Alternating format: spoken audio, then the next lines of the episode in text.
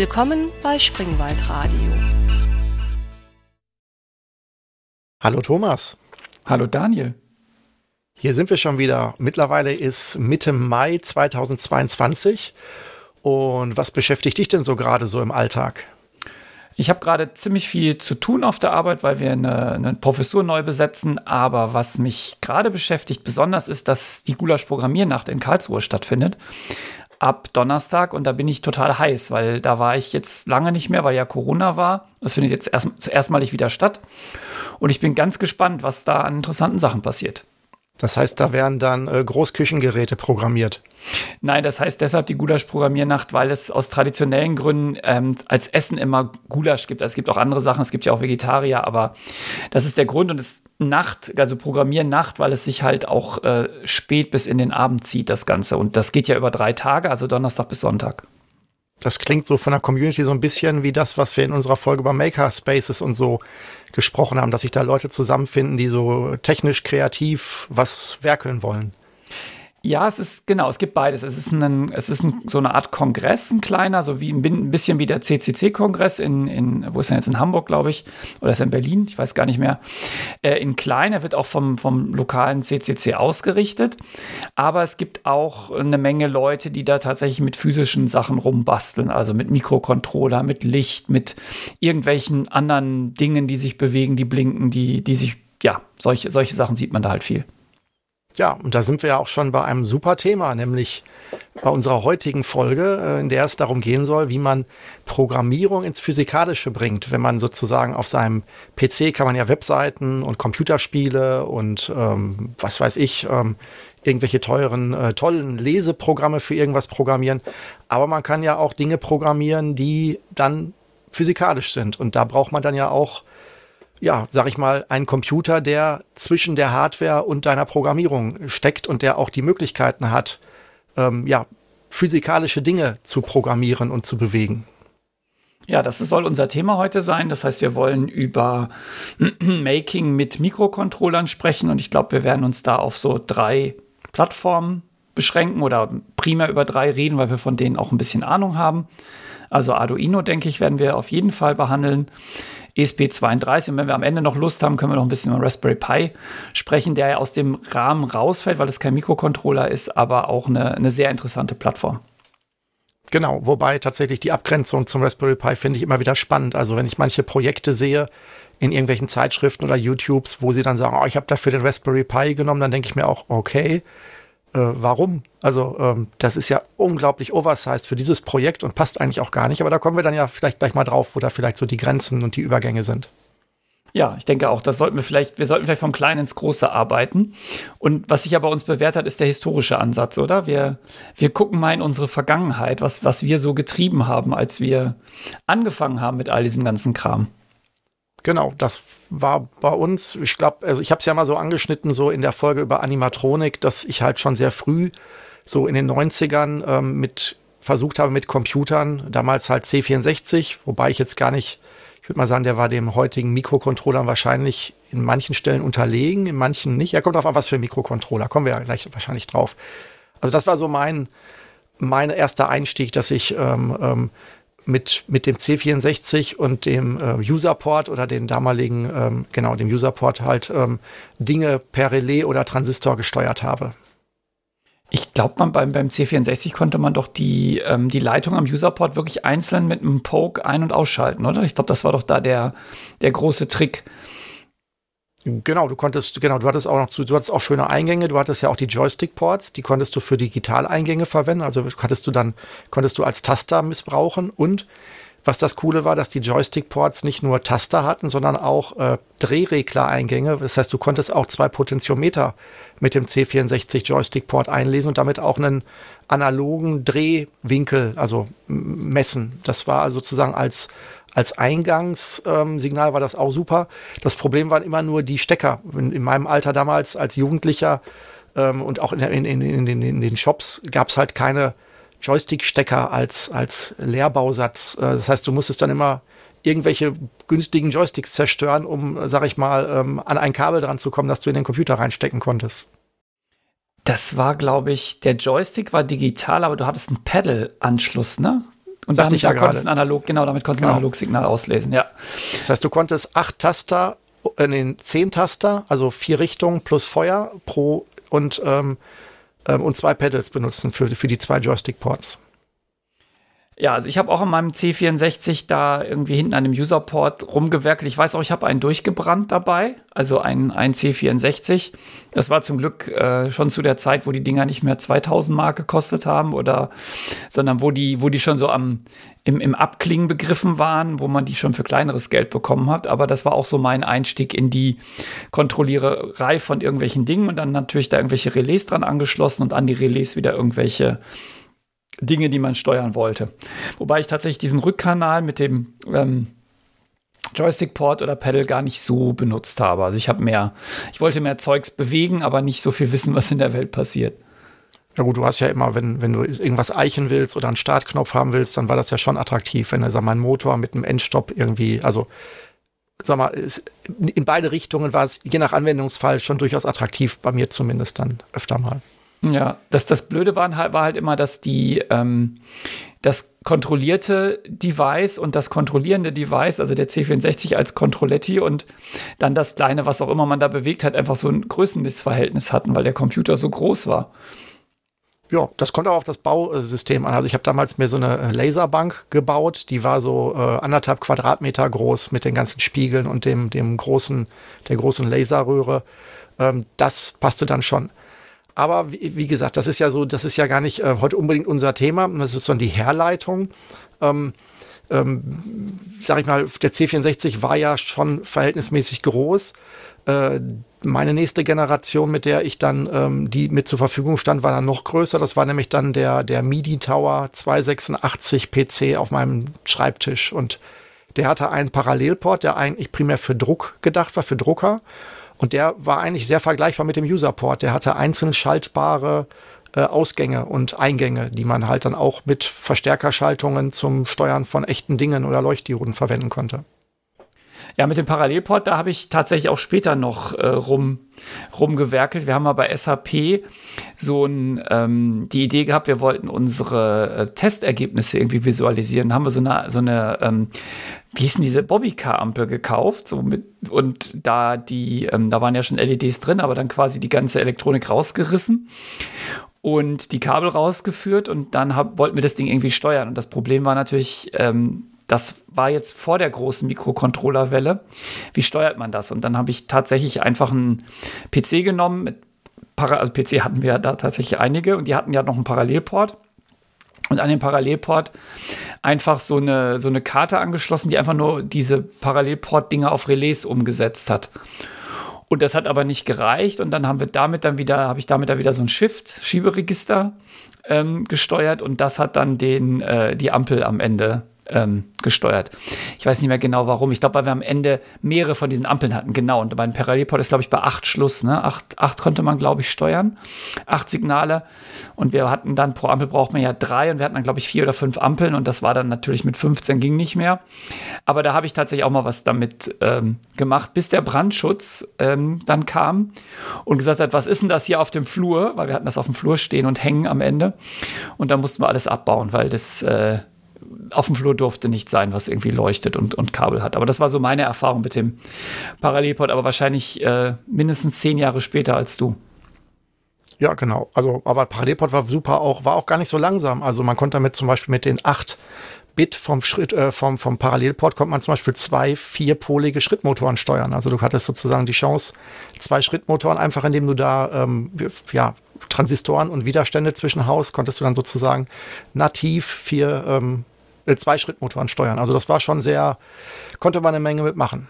Der hatte wahrscheinlich, da, da gab es ja kein Protokoll. Ne? Das war wirklich in dem Augenblick, wo du das ähm, Bit gesetzt hast, war es auf dem Parallelport.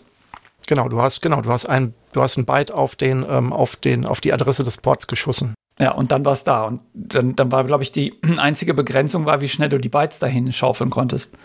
Genau, das ist aber auch jetzt alles tragisch, dass es das nicht mehr gibt. Du kannst ja immer noch einen Parallelport auch, ähm, ähm, ähm, sag ich mal, auch nachrüsten per USB auf Parallelport. Das Problem ist aber zum Beispiel, dass du total viele Hardware aus der Zeit hast, wie zum Beispiel eine CNC-Fräse, die über den Parallelport gesteuert wird.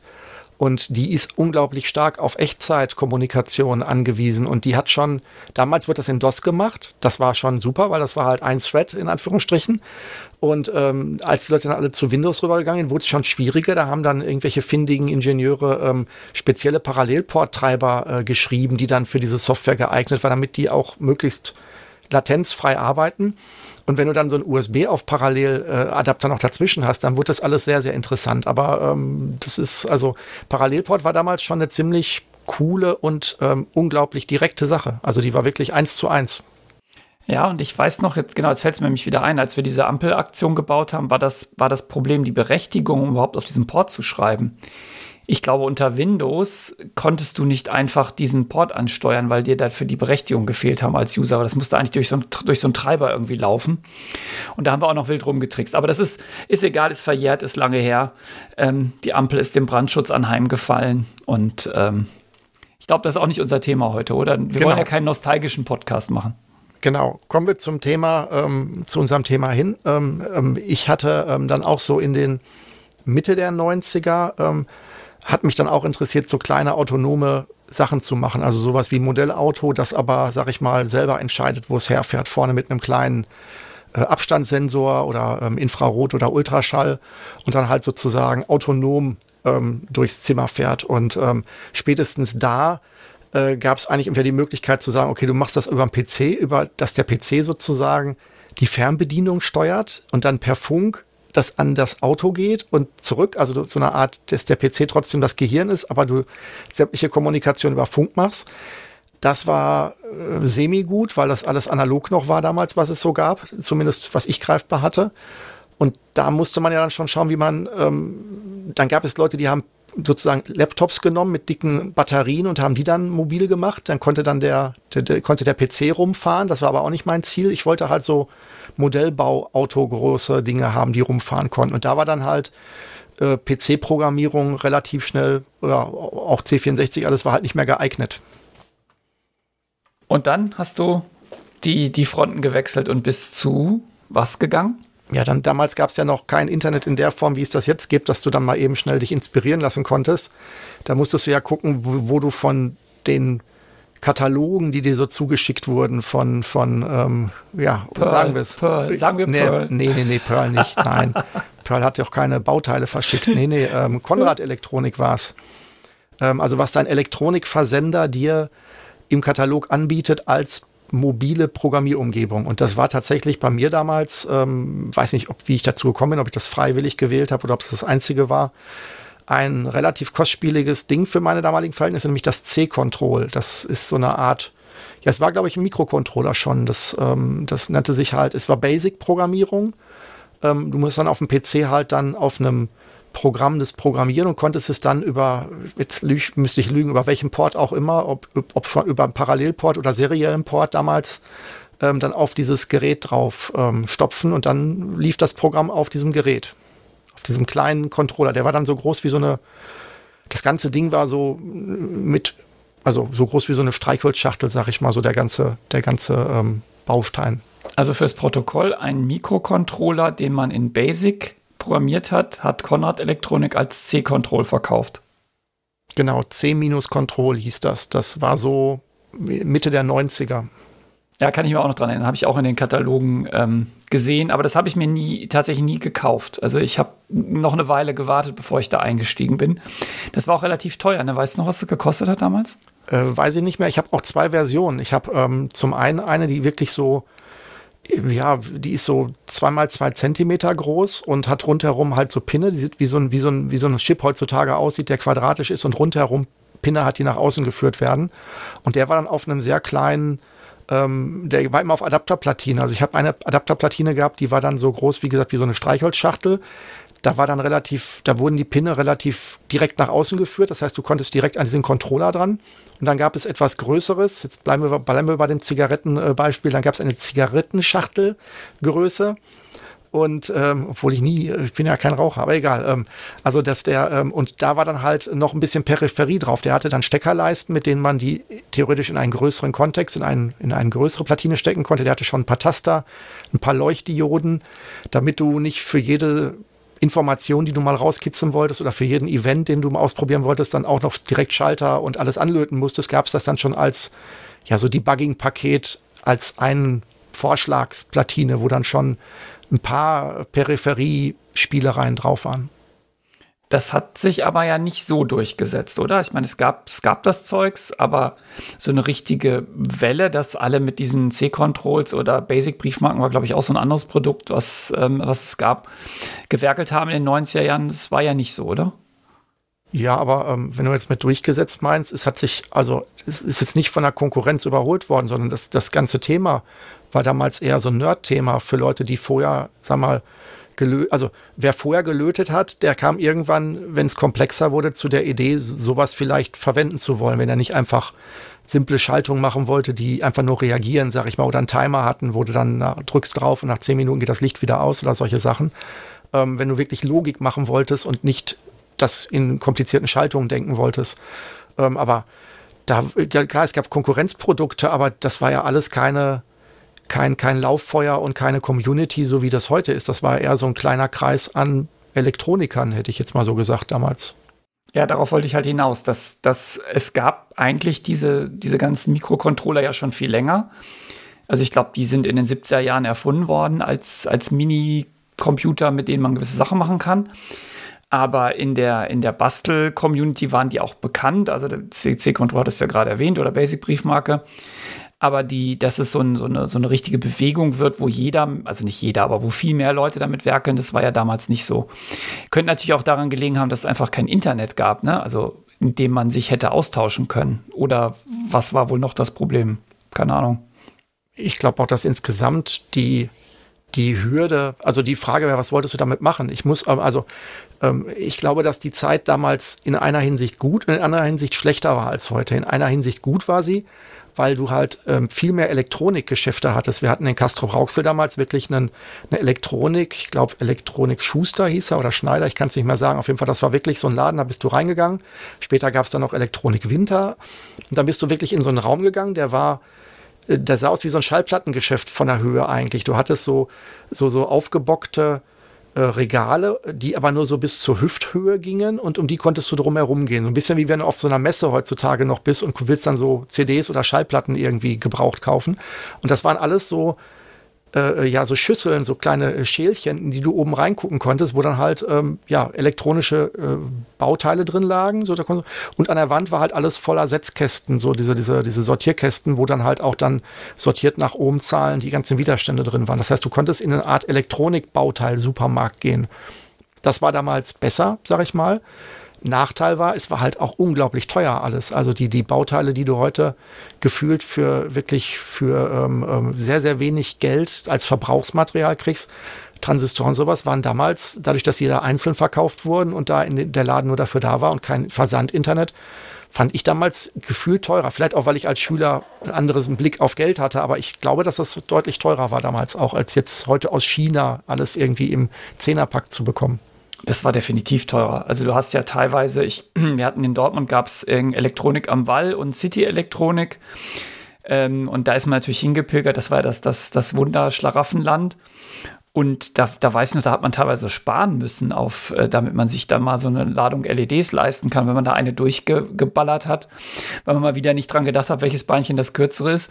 Dann hat man richtig geweint vor, vor, vor Trauer. Oh Gott, ich habe eine LED kaputt gemacht.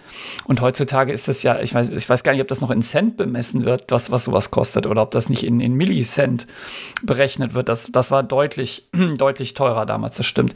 Aber du hattest natürlich auch, du konntest auch sofort was haben. Also wenn du zu Hause gesessen hast und dir fehlte was, dann bist du in die Straßenbahn gestiegen, bist äh, zum Elektronik am Wall gefahren, bist da reingegangen, hast das Zeug gekauft. Und dann hattest du, also das war, das war natürlich ein Riesenvorteil. Und du konntest dich ja sogar noch ähm, beraten lassen, wobei das manchmal auch eher eine Demütigung ähm, ging, wobei Elektronik am Wall war immer super, aber bei Konrad, das war ähm, teilweise speziell, weil man, also wahrscheinlich hast du auch die Erfahrung gemacht, dass da der Verkäufer einem erstmal klar gemacht hat, dass man dumm ist und keine Ahnung hat, bevor er einem das Bauteil ausgehändigt hat. Ähm, ich, ja, ich bestätige das und ich würde es sogar noch äh, unterstreichen. Ähm, äh, meiner Wahrnehmung nach äh, hat sich diese, dieses Verhalten tatsächlich auch äh, bei Konrad, zumindest in Dortmund, die haben ja jetzt zugemacht, so gesehen kann man drüber reden, ähm, ist jetzt keine Geschäftsschädigung mehr, die gibt es ja nicht mehr, die Filiale. Ähm, also ich äh, würde sogar schwören, dass das wahrscheinlich sogar noch derselbe Verkäufer war, der damals äh, in meiner Jugend da sozusagen das verkauft hat. Ähm, also wirklich so alteingesessene ähm, Leute, die je nach Stimmungslage, würde ich jetzt mal so sagen, äh, dem dem äh, unwissend Fragenden, der sagt, ich brauche ein so und so Bauteil und dich da erstmal dumm stellt, bis du dann den richtigen Namen nennst, obwohl der natürlich genau wusste, was für ein Bauteil du meintest, aber der hat dich dann halt so lange hängen lassen, bis du dann dich, bis du dann irgendwie zugibst, dass du nicht weißt, worüber du redest. Ähm, das war schon so. Ich glaube aber, die mussten damals auch unglaubliche Geduld haben, zumindest mit den Jugendlichen, weil wenn ich wirklich, was du mit dem Geld gerade sagtest, ich weiß noch, wie ich dann, also im Endeffekt durch diesen Laden dann gepilgert bin und dann wirklich so ähm, mir dann so Tütchen zusammengestellt habe, so wie in einem Kiosk, so die gemischte Tüte und dann wirklich so urlange abgewogen habe, ob ich jetzt drei Leuchtdioden nehme oder noch einen Taster und wie das Budget ist und dann wirklich mit dieser komplett bunt zusammenzurechnenden Mischung dann zu dem zu der Theke musste und der Typ da natürlich dann auch alles einzeln einbongen musste. Ne? Zwei Leuchtdioden, drei Widerstände und so.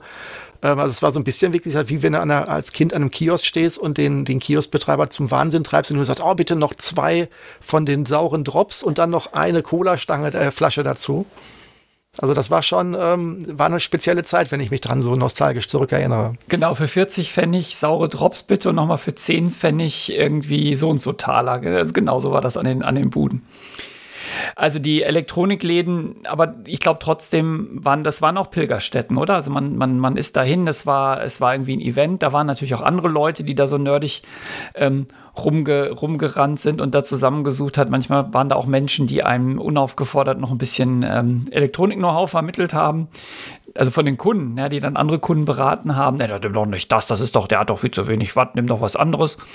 Das war so, das war so die Zeit. Also das, genau, jetzt sind wir schon wieder im Historischen. Wir wollten ja, doch, genau, wollten ich glaube, wir müssen da schauen. mal weg. Genau. Ja. Ähm, zumal damals aber in dieser Community, ich muss dazu mal sagen, das hört sich jetzt auch mal alles so positiv an, das Historische. Damals war Nerd kein positiv besetzter Begriff. Da war man eher so der Exot, wenn man sich mit solchen Sachen beschäftigt hat. So zumindest in der Community der Leute, die lieber ähm, Mofa gefahren sind oder dergleichen, sag ich mal so. Aber egal, das hat sich ja so ein bisschen gewandelt. Aber tatsächlich, es gibt hier bei uns in Kastrop haben, äh, in Bochum hier haben beide äh, Filialen Elektronik Wunderland in den letzten zehn Jahren nacheinander zugemacht. Jetzt hat äh, Konrad in Dortmund und in Essen zugemacht. Also ähm, im Endeffekt kriegst du es nur noch über einen Versand, wenn du jetzt äh, ganz realistisch, zumindest in meinem Einzugsbereich hier ähm, schaust.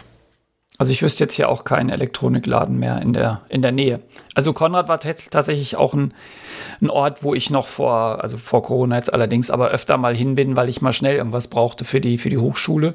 Und der ist bei uns tatsächlich mit der Straßenbahn drei Stationen weg gewesen. Das bedauere ich schon ein bisschen, dass es den nicht mehr gibt. Ja. Gut, also Konrad hat C-Control damals ähm, ähm, uns gebracht, oder zumindest mir. Ähm, hattest du denn ähm, zumindest mit Konkurrenzprodukten zu der Zeit zu tun oder bist du dann doch etwas später jetzt erst eingestiegen, als es jetzt so ein bisschen populare Popularität insgesamt bekommen hat? Nein, also ich habe tatsächlich keinen Mikrocontroller verwendet, bis, ähm, bis die große, bis der Arduino kam, über den jetzt wahrscheinlich als nächstes reden werden, sondern ich hatte ja so eine, so eine wilde Elektronikphase, habe ich ja viel so mit TTL und diesen ganzen äh, Bausteinen ge gebastelt, was aber immer sehr quälend ist, weil es doch wirklich absolut barebone ist. Und dann habe ich ja so eine gewisse Phase einfach mal ausgesetzt und mich gar nicht mehr mit Elektronikbastelei beschäftigt, um dann tatsächlich, als wir diese Idee mit der Ampel hatten bei SAP, also irgendwo so Anfang der 2000er ähm, wieder neu erweckt zu werden. Also ich habe zehn Jahre eigentlich nichts mit Elektronik gemacht. Vielleicht mal jetzt generell zur Einschätzung. Ähm, wir sagen es mal Mikrocontroller. Ähm, wie grenzt du das denn ab? Du bist ja, ähm, du bist ja sozusagen jetzt äh, näher, oder was heißt du bist, du bist näher am Thema dran. Du unterrichtest ja sogar diese, diese Fachrichtung. ist Mikrocontroller einfach eine Größensache? Dass man sagt, okay, das ist halt ein sehr kleiner Chip, Mikro halt, oder ähm, ist das auch eine architekturelle Frage, wo man sagt, okay, dass ein Mikrocontroller, ähm, egal wie groß seine Baugröße ist, ähm, sozusagen ähm, ähm, unterscheidet sich von anderen Dingen ähm, durch auch technische Gegebenheiten? Also ein Mikrocontroller wirkt jetzt auf den ersten Blick eigentlich wie ein kleiner Computer, wenn man so jetzt, wenn wir jetzt so darüber reden, aber das ist es tatsächlich nicht. Es hat so ein paar architekturelle Unterschiede. Das eine ist, wie, wie Daten und Programme intern gespeichert werden. Also wir sind das ja vom Computer gewöhnt, dass wir einfach einen Speicher haben und da laden wir die Programme rein, dann führen wir die Programme aus und in demselben Speicher liegen auch die Daten. Das hat sich irgendwann mal als von Neumann-Architektur ähm, etabliert, also diese Art von, von Technik. Das machen die Mikrocontroller anders. Das liegt nämlich an ihrem Verwendungszweck, weil sie sollen ja äh, irgendwelche auch Kontrollaufgaben, Controller steckt im Namen drin, irgendwelche Kontrollaufgaben ausführen. Das heißt, man schaltet sie ein und dann sollen sie loslaufen und irgendwas tun. Und da soll nicht erst ein Betriebssystem gestartet werden und irgendwas geladen werden, sondern das soll einfach direkt da sein. Und deshalb haben die eine Harvard-Architektur, heißt, die trennen wirklich den, das Programm von den Daten. Also das Programm liegt in irgendeinem Speicher und die Daten liegen in einem anderen Speicher. Und der Speicher, in dem das Programm liegt, der ist nicht flüchtig. Also das ist meistens, also inzwischen ist es ein Flash-Speicher. Früher waren das sicherlich EPROMs oder ROMs, also in den Anfängen, aber das, heutzutage kann man das halt jederzeit überschreiben. Aber das schaltet das Ding an, der Speicher ist da und es kann los, loslegen.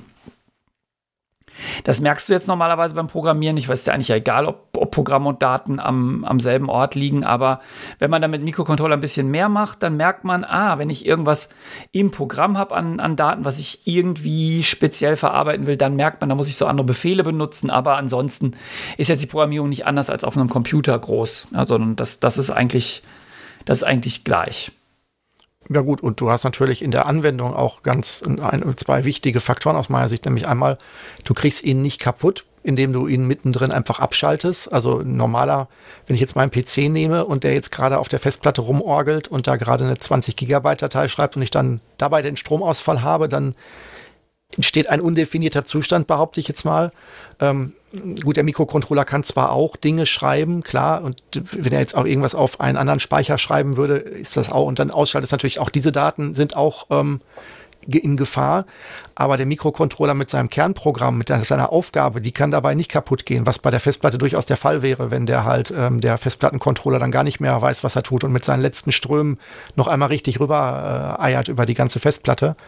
Ähm, also so gesehen ist für mich der Mikrocontroller eigentlich so, war die Abgrenzung zum PC, dass es eigentlich etwas ist, was man in, was man verwenden würde, um Konsumergeräte eigentlich versteckt zu steuern, mehr oder weniger. Wenn ich jetzt ein kleines Gerät habe, was ein Display hat oder Knöpfe oder irgendwie sowas und das, das muss irgendeine Logik haben, dann wäre das für mich der Mikrocontroller und der PC ist eigentlich wirklich ein Computer, also etwas, eine, ja, der klassische Computer, der halt wirklich ähm, für eine Aufgabe gestartet werden muss, was laden muss, wie du gerade schon sagtest, dann aber halt auch in einem filigranen Zustand sich befindet, sag ich mal so mehr oder weniger. Und äh, ein gutes Notebook kann man ausmachen, aber im Hintergrund äh, ist ja immer noch ein Akku, der das Ding so lange buffert, bis du es wieder anmachst. Äh, den PC wirklich vom Stecker trennen, von der Steckdose mittendrin, ist immer noch keine gute Idee. Auch nach 20 Jahren nicht, habe ich das Gefühl. Ja, also es gelingt mir immer noch mal was kaputt zu machen, indem ich im falschen Augenblick den Strom ausschalte. Da, da, gehen auch schon mal Daten verloren beim PC, beim PC das, ist, das ist korrekt. Genau, also ein Mikrocontroller ist eigentlich in seinem Kern, es ist, ist ein Prozessor wie auch in einem, in einem PC, also da, da gibt es eigentlich gar keinen großen Unterschied. Und dein C64 und so ein moderner Mikrocontroller haben wahrscheinlich auch fast ähnliche Spe Spezifikationen, so was so Speicher und, und so weiter angeht. Aber das Tolle ist halt, wie du gerade sagst, sie sind perfekt dafür geeignet, Sachen zu steuern und sich selber so ein bisschen im Hintergrund zu halten. Also Mikrocontroller ist ein, eine, ein bescheidener ähm, Computer, der nicht immer sagt, hier bin ich, hier bin ich, date mich ab, klick, klick, klick, bunt, blink, sondern der demütig irgendwo seine, seine Arbeit verrichtet und ähm, auch sehr spontan und prompt. Ja, sobald du ihn einschaltest, ist er halt einfach da. Also das, wir reden hier von, von wenigen Sekundenbruchteilen, bevor das Ding loslegen kann, nach, nachdem es Strom bekommt. Ja, und äh, zum Thema Strom auch, ähm, was halt auch im Verhältnis zu einem PC halt auch, ähm, wir haben ja vorhin von einem mobilen Modellauto oder sowas gesprochen, ähm, selbst ein PC-Laptop frisst ja unglaublich Strom, weil da ja das Betriebssystem die ganze Zeit läuft.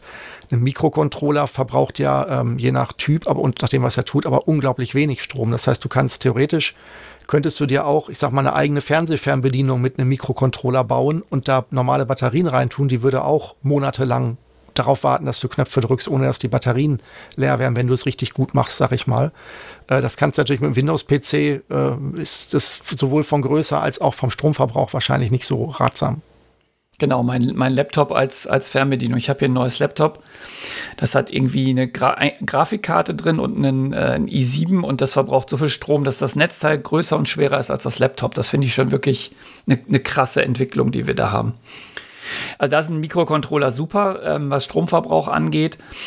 Und vielleicht der letzte ähm, wichtige Unterschied, und das ist aber das, was wir bestimmt noch mal in Ruhe uns angucken müssen gleich, ist einfach, dass sie natürlich dafür optimiert sind, Sachen zu steuern. Das heißt, sie haben viele Ein- und Ausgänge, über die sie mit der Welt kommunizieren können.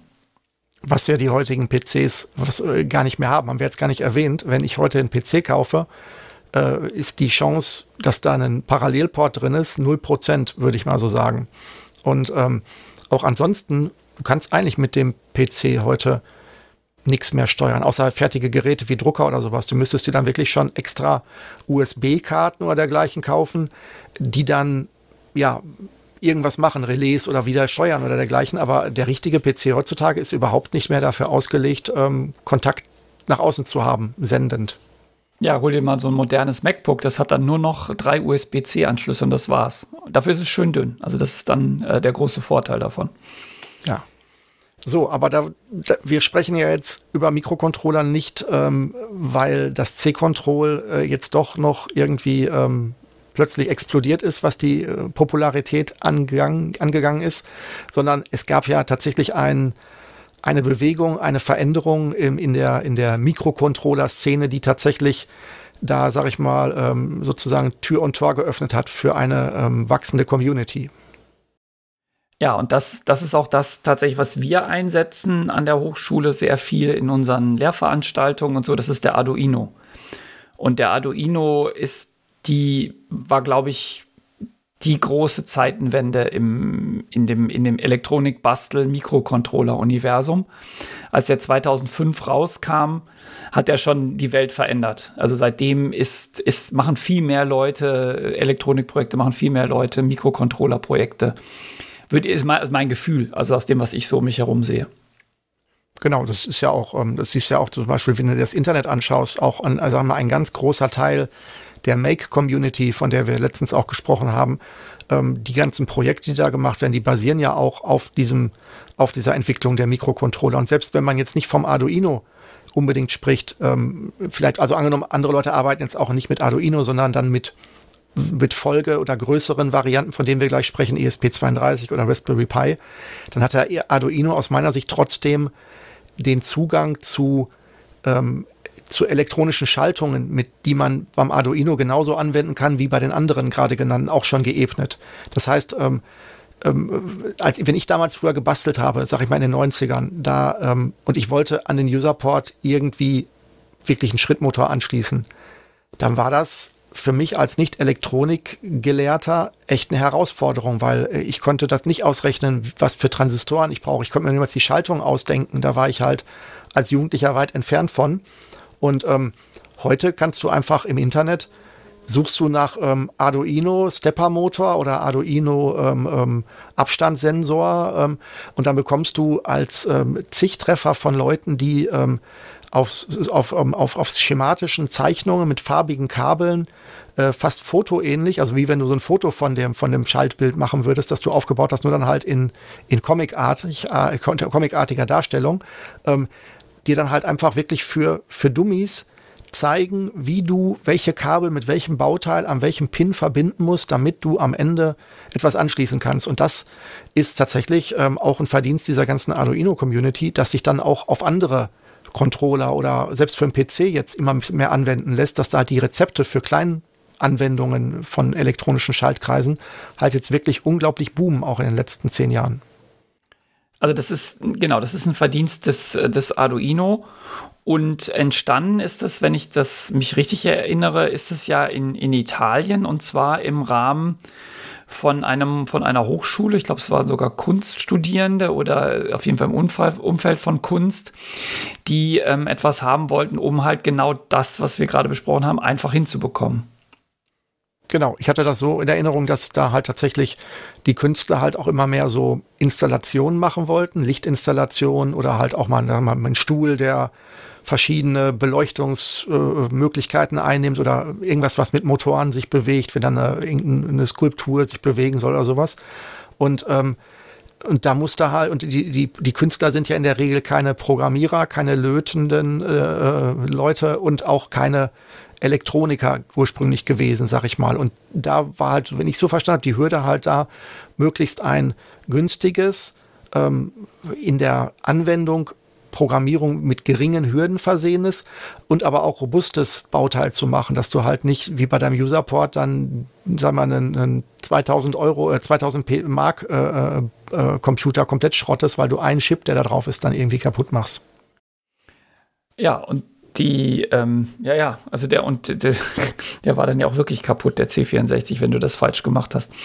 Ähm, genau, der Arduino ähm, hat dann, ist aus dieser Community oder in dieser Community entwickelt worden, beziehungsweise von, ich glaube, das waren sogar Dozierende an, an dieser Hochschule, die das gemacht haben. Und die haben jetzt gar nichts Neues erfunden, sondern die haben einen existierenden Mikrocontroller genommen und haben den einfach nur besser zugänglich gemacht, indem sie ihn auf eine Platine gelötet haben, da die Anschlüsse schon rausgeführt haben ähm, und eine, eine, eine kleine Firmware geschrieben für das Ding oder weiß nicht, ob sie selber geschrieben haben oder besorgt haben, mit der man das halt sehr leicht an PC anschließen konnte. Und ich glaube, der, der zweite riesen geniale Schritt war, dass sie eine Entwicklungsumgebung dazu gegeben haben, die auf einer anderen Entwicklungsumgebung beruht hat, die in den Kunstkreisen sowieso schon verbreitet war, nämlich Processing, was dort viel für so Grafikprogrammierung benutzt wurde. Und das haben sie halt, und die wirklich sehr, sehr simpel ist. Und das haben sie dann genommen, um da die Programme für den Arduino drin zu schreiben, sodass jemand, der gar keine Ahnung hat von Programmierung, sich nicht, so wie wir, ich meine, wir machen das ja gechillt, wir installieren uns ein Visual Studio oder ein Visual Studio Code, aber die Leute, oder ein Eclipse, aber die wären ja völlig überfordert davon gewesen, sondern das ist eine Entwicklungsumgebung, die wirklich nur drei Knöpfe hat. Du schreibst dein Programm, drückst auf den Knopf und dann wird es aufs Gerät übertragen. Ist ein bisschen komplizierter, aber so im Großen und Ganzen. Und dann legt das Teil los. Genau, und du hast also, ähm, du hast in der Entwicklungsumgebung auch schon gleich eine, eine ganze äh, Rezeptebibliothek von Beispielen dabei, um halt einfache Dinge anzuzeigen. Zum Beispiel gibt es da einfach das Blink-Example. Das ist sozusagen das erste, was es gibt. Und ähm, je nach Arduino-Ausführung ist auf dem Board sogar auch schon eine kleine LED mit drauf. Ähm, und das Beispiel zeigt dann halt, wie man die zum Blinken kriegt. Und dann ist es wirklich unglaublich wenig. Du hast, im Endeffekt musst du dann nur fünf, sechs Befehle geben. Du musst halt sagen, okay, ich sage, ich muss die Nummer des, des Ports wissen. Also ich sage, okay, die, die LED ist an Port 23 angelötet. Dann muss ich dem Port sagen, du bist ein Ausgabeport. Da können wir gleich noch drauf kommen, dass man, ähm, dass es verschiedene Arten von ähm, ja, Anschlüssen gibt an einem, an einem Arduino, die man auch mehrfach verwenden kann und die auch mehrfach definiert sind kann man ja sagen, okay, du bist jetzt ein Ausgabeport, ich will dich nicht lesen, ich will dich schreiben. Und dann hast du einfach äh, eine, eine, eine Methode, die nennt sich Loop im Arduino, die immer wieder im Kreis ausgeführt wird. Also wenn die durchgelaufen ist, immer wieder von vorne. Und da steht dann halt drin, äh, mache LED an, warte 500 Millisekunden, mache LED aus, warte 500 Millisekunden. Das sind jeweils diese drei, vier Befehle. Und dann ist das Programm fertig. Du musst dann dich um nichts mehr kümmern, drückst dann auf den Hochladen-Knopf und dann hast du, wenn du eine LED entweder auf dem Board hattest oder eine angelötet hast, hat, war das fertig. Dann konntest du sofort damit, aber wenn du ein Lauflicht machen wolltest, hast du das halt für fünf LEDs an fünf Ports gemacht und das war alles einfach repetitiv einfach an der Stelle und halt unglaublich gut auch vorzeigbar und nicht irgendwelche Raketenwissenschaft. Also wenn wir die Arduino-Kurse machen, wir machen das ja auch mit Schülern, ähm, wir haben so, ein, so, ein, so 30 Stück da fertig liegen in so Sets, die haben wir uns selber gebaut, weil uns die also nicht die Arduinos haben wir nicht selber gebaut, aber die Sets, weil uns diese kommerziellen Sets ein bisschen zu teuer waren. Und da siehst du, dass du so eine Gruppe von Schülern ja in zwei, drei Stunden wirklich so weit bringst, dass die mit dem Ding ähm, eigene Ideen umsetzen können. Also das sind natürlich jetzt, äh, klar, es ist kein, kein wahnsinns große Ideen, aber wir lassen die dann Ideen entwickeln und im Allgemeinen, also irgendwas mit, es wird, wird was wahrgenommen und das Ding reagiert irgendwie, indem zum Beispiel was, was bewegt oder ähm, was piept oder was leuchtet. Und das ist schon ziemlich beeindruckend zu sehen, dass Leute, die wirklich keine Erfahrung haben mit Elektronik und keine Erfahrung haben mit Programmierung, in sehr kurzer Zeit, also drei Stunden, länger braucht so ein Workshop bei uns eigentlich nicht, ähm, so weit kommen, dass sie zum Beispiel sagen, ach, ich möchte jetzt hier, wenn, wenn sich hier etwas annähert, dann soll eine Hand winken. Ja, und dann, dann baut man das aus, aus verschiedenen Bauteilen, die in diesem Set drin sind. Und das ist wirklich, ähm, das ist toll und das führt auch Leute tatsächlich so ein bisschen an die Programmierung ran, weil jetzt die Programmierung nicht Selbstzweck ist, sondern ähm, ein Mittel, ja, um, um mit der Realität zu interagieren. Und wir sehen, dass das den Schülern und auch den Schülerinnen ähm, sehr gut gefällt. Also dass, dies, dass auch die Mädchen das oft besser finden, wenn es, äh, wenn es diese, diese haptische, bewegende, leuchtende, blinkende, piepende Komponente hat. Also es ist wirklich ein, eine ganz tolle und spannende Plattform. Man kann sehr schnell zu äh, hochinteressanten Ergebnissen kommen damit. Mhm. Ja, das kann ich mir gut vorstellen, auch gerade beim Schülerkontext. Ähm, das ist ja so ein bisschen bei der Spieleentwicklung auch so. Das ist ja auch nochmal so ein, so, ein, so, ein, so ein Zwischenschritt, dass du halt aus dem rein abstrakten, ich mache irgendwie ein Programm, was irgendwas berechnet oder ausgibt, auch bei der äh, Computerspielprogrammierung ja auch schon äh, visuelle ja, ähm, Physik, also gefühlt physikalische virtuelle Objekte bewegen kannst. Du siehst dann halt, da ist, okay, da ist eine Figur, die läuft, da ist ein Kubus, der liegt oder der fliegt. Das heißt, es ist auch besser, sich vorzustellen und auch äh, sich Aufgaben zu stellen. Und gerade im, im, ähm, im Mikrocontroller-Bereich ist das ja noch mal, äh, hat man ja noch mehr dann auch die, das positive Feedback von dem Dingen. Ich sag mal, was also zum Beispiel ja auch so wahrscheinlich nicht in den drei Stunden möglich ist, aber was halt ja auch ähm, relativ leicht ähm, auch und schnell immer gemacht wird, sind halt diese äh, Linienfolgeroboter, wo du halt sagst, du malst eine Linie auf ein weißes Blatt Papier. Dann hast du halt einen, einen Roboter, der hat halt zwei Antriebe, also zwei Räder, die einfach über Motoren an- oder ausgemacht werden können, mit, im einfachsten Fall. Und du hast vorne einfach zwei Fotosensoren, äh, äh, die halt links und rechts äh, vorne an diesem, an diesem Fahrzeug sind und ähm, wenn du sozusagen mit einem dieser Fotosensoren ähm, merkst, dass es dunkler wird, dann weißt du, der ist auf die Linie gekommen und dann musst du mit dem anderen Motor gegensteuern. Das heißt, du kannst, theoretisch kannst du das sogar ohne Mikrocontroller, kannst sogar, ähm, also mit Transistoren machen, aber du kannst natürlich dann immer was draufschaufeln. Du kannst da sagen, ich kann den auch fernsteuern, ich kann den halt einen, das Verhalten ein bisschen aggressiver oder nicht aggressiver machen, dann muss ich da nicht an Potis drehen oder sowas. Also ich, also die, die, die, die, die Erreichbarkeit heutzutage mit wenig Geld und ein paar Bauteilen schon spannende Sachen, die dann Dinge tun, die man beobachten kann. Das ist, glaube ich, auch eine, hast du recht, ist eine wirklich spannende äh, Möglichkeit, die man früher nicht so hatte.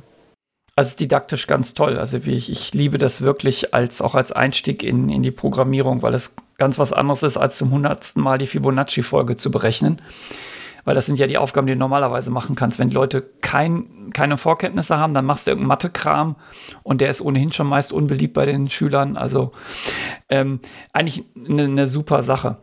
Vielleicht ähm, an dieser Stelle, wir hatten ja vorhin vom C64 gesprochen. Jetzt sind, ist ja der Arduino, also C64 ist irgendwie 84, glaube ich, nee, 82, wann ist der rausgekommen? Also in den 80ern auf jeden Fall. Und der Arduino 2005. Das heißt, da sind viele, viele Jahre vergangen. Aber wenn man sich die, die Hardware-Ausstattung anguckt, dann stellt man fest, dass der Arduino sogar schlechter ausgestattet ist als so ein C64. Also der hat deutlich weniger Speicher. Aber ähm, das braucht man auch gar nicht, weil man ja in dieser, in dieser Welt, wo man, wo man physikalisch interagiert, ja nicht riesige Programme hat, sondern ähm, einfach äh, kleine, charmante Programme, die einfach diese Interaktionen realisieren. Ja, wobei es gibt halt manche, also es gibt eine Stelle, wo ich dir nicht zustimmen würde, wo du halt dann schon an die Grenze stößt und das auch, die könnte ich mir vorstellen, gerne gewollt ist, das ist halt Geräuschausgabe. Also das ist schon so, dass du, wenn, gerade wenn du so ein haptisches Gerät hast, blinken ist ja auch schön, aber angenommen, du würdest irgendwelche Buttons, du würdest dir einen Button machen, drückst drauf und dann hast du ein kleines Spiel mit Lichtern und dann soll das Gerät halt einen, einen, einen positiven oder einen, oder einen Quake-Ton rausgeben, wenn es falsch war. Da ist der Arduino natürlich ähm, von seinem Speicher her schon tatsächlich unattraktiv, aber da gibt es halt tatsächlich dann auch ähm, für sehr wenig Geld, für unter 10 Euro gibt es dann halt kleine Extraplatinen, die dann eine SD-Karte reinbekommen und wo du dann äh, so eine Art Mini-MP3-Player hast und dann kannst du vom Arduino einfach den Befehl über zwei, drei Pinne dahin schicken und sagen, spiel mal bitte den, den Ton 23 ab und dann kannst du das auch umgehen. Aber ansonsten stimme ich dir voll zu, ähm, die, die, ähm, das, was er kann, für das, was er tun soll, als in ein Embedded, in ein Bauteil, in einen Gebrauchsgegenstand eingebaute das Gehirn, sag ich mal, reicht es eigentlich. Wobei ich gar nicht weiß, wie schnell der Arduino ist. Also ich weiß, dass der C64 0,9 Megahertz hatte, wenn ich mich nicht täusche. Ich habe ich jetzt auch nicht im Kopf. Das ist äh, der Arduino ist, also wir sagen immer der Arduino, das ist ja nicht ganz fair. Also wir reden, wenn wir Arduino sagen, dann reden wir erstmal von dem Ur-Arduino, das ist der Arduino Uno, natürlich, logisch, da ist ja der erste. Das ist ein 8-Bit-Gerät. Ähm, natürlich haben die Leute auch gemerkt, dass gewisse Sachen damit nicht gehen und haben dann äh, größere Arduinos auf den Markt gebracht, die dann auch auf anderen Mikrocontroller-Chips basieren, aber genialerweise immer dieselbe Entwicklungsumgebung benutzen und du merkst es gar nicht. Also du kannst ein Programm schreiben auf dem Uno, dann merkst du, oder oh, reicht mir der Speicher nicht mehr, dann stöpselst du einen Mega ran, der mehr Speicher hat und es läuft dann wieder. Also das, das ist eigentlich ziemlich, äh, ziemlich genial daran. Und was du gerade gesagt hast, ich glaube, das ist auch ein ganz spannender Punkt, diese Erweiterbarkeit. Du kannst ja auf den Arduino weitere, ähm, ich weiß nicht, die nennen das, glaube ich, Shields oder wie nennen das bei Arduino, äh, weitere Shields draufstecken und damit das Ding erweitern. Dann kannst du also so, das wie so Türme bauen, dann machst du halt was für, für, für Tonausgabe, dann machst du was für, ähm, für Internet, für WLAN, was auch immer du brauchst und dann wird das, hast du am Ende so einen, so einen riesigen Turm. Das ist halt auch toll und da merkt man halt auch, dass die Leute äh, sich sehr viel Gedanken darüber gemacht haben, wie sie das Ding erweiterbar machen und speziell für diesen Kontext, aus dem sie halt kommen. Also da muss man sagen, Hut ab, aus einer existierenden Technologie durch inkrementelle Verbesserungen sowas, sowas Tolles ähm, zu machen. Ja, und den UNO gibt es ja immer noch und ähm, wenn man genau hinschaut, gibt es den ja sogar noch in seiner Ur- ähm, Ausführung gesockelt. Das heißt, ähm, worüber wir eigentlich jetzt reden, ist, dass der Arduino Uno ist ja eigentlich ähm, eine Platine, du hast ja schon gesagt, sie haben es alles zugreifbarer gemacht, vielleicht können wir das ja nochmal erklären. Ähm, es ist im Endeffekt eine Platine, die ist so, ich würde mal so sagen, muss jetzt schlecht schätzen, so acht mal fünf Zentimeter vielleicht groß oder vielleicht noch kleiner und hat halt auf beiden gegenüberliegenden Längsseiten ganz viele äh, äh, Sockelanschlüsse. Das heißt, ähm, man hat ganz viele äh, Anschlüsse, wo man einzelne Pinne, äh, Kabel reinstecken kann.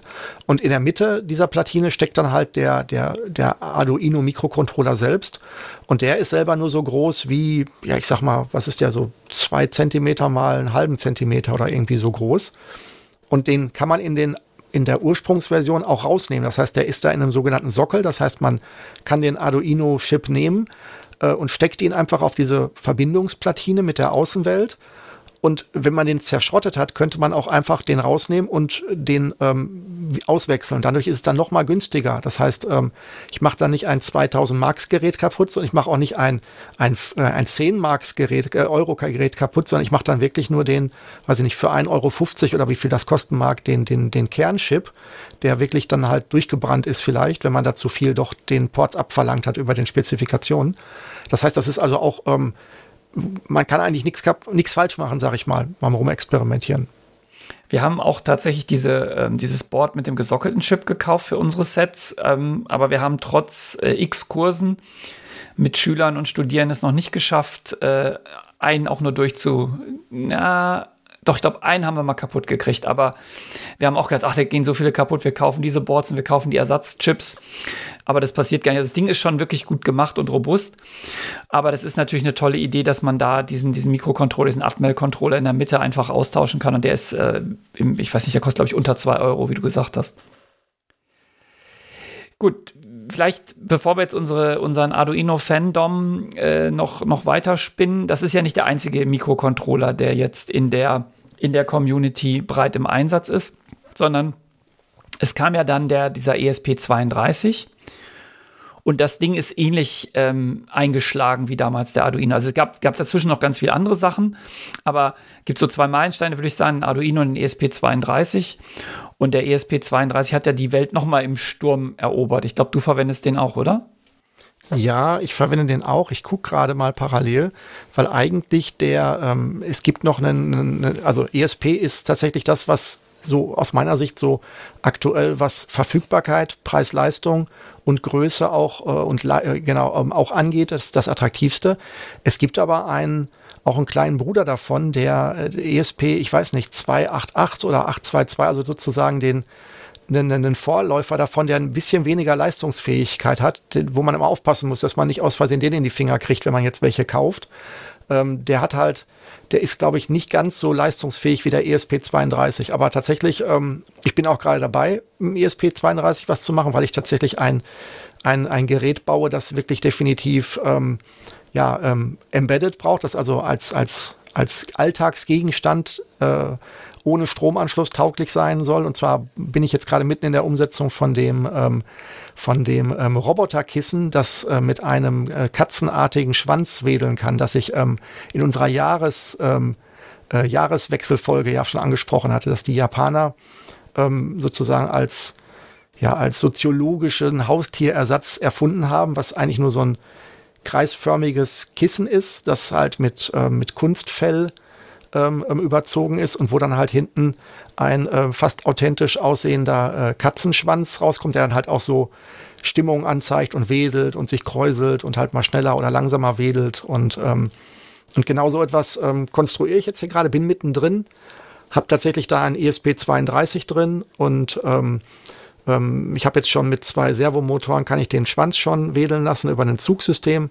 Ich habe mit einem weiteren Servomotor, kann ich ähm, so eine Art Atem ähm, äh, des, des Kissens, das ist also sozusagen äh, so so nicht pulsiert, sondern so langsam auf und größer wird.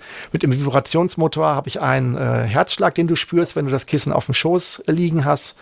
Das sind jetzt so die aktuellen äh, Zustände. Und jetzt habe ich gerade gestern, äh, wo wir jetzt gerade von ESP32 sprechen, ähm, äh, ein, eine Tür für mich geöffnet, die ich in dem Kontext noch nicht geöffnet habe. Bin da voll begeistert, nämlich ähm, ich habe mir überlegt, wie kann ich das Gerät denn von außen ja customizen ähm, oder auch prüfen, wenn ich jetzt sehe, okay, das Gerät verhält sich jetzt komisch, was denkt es denn, wie es sich verhält?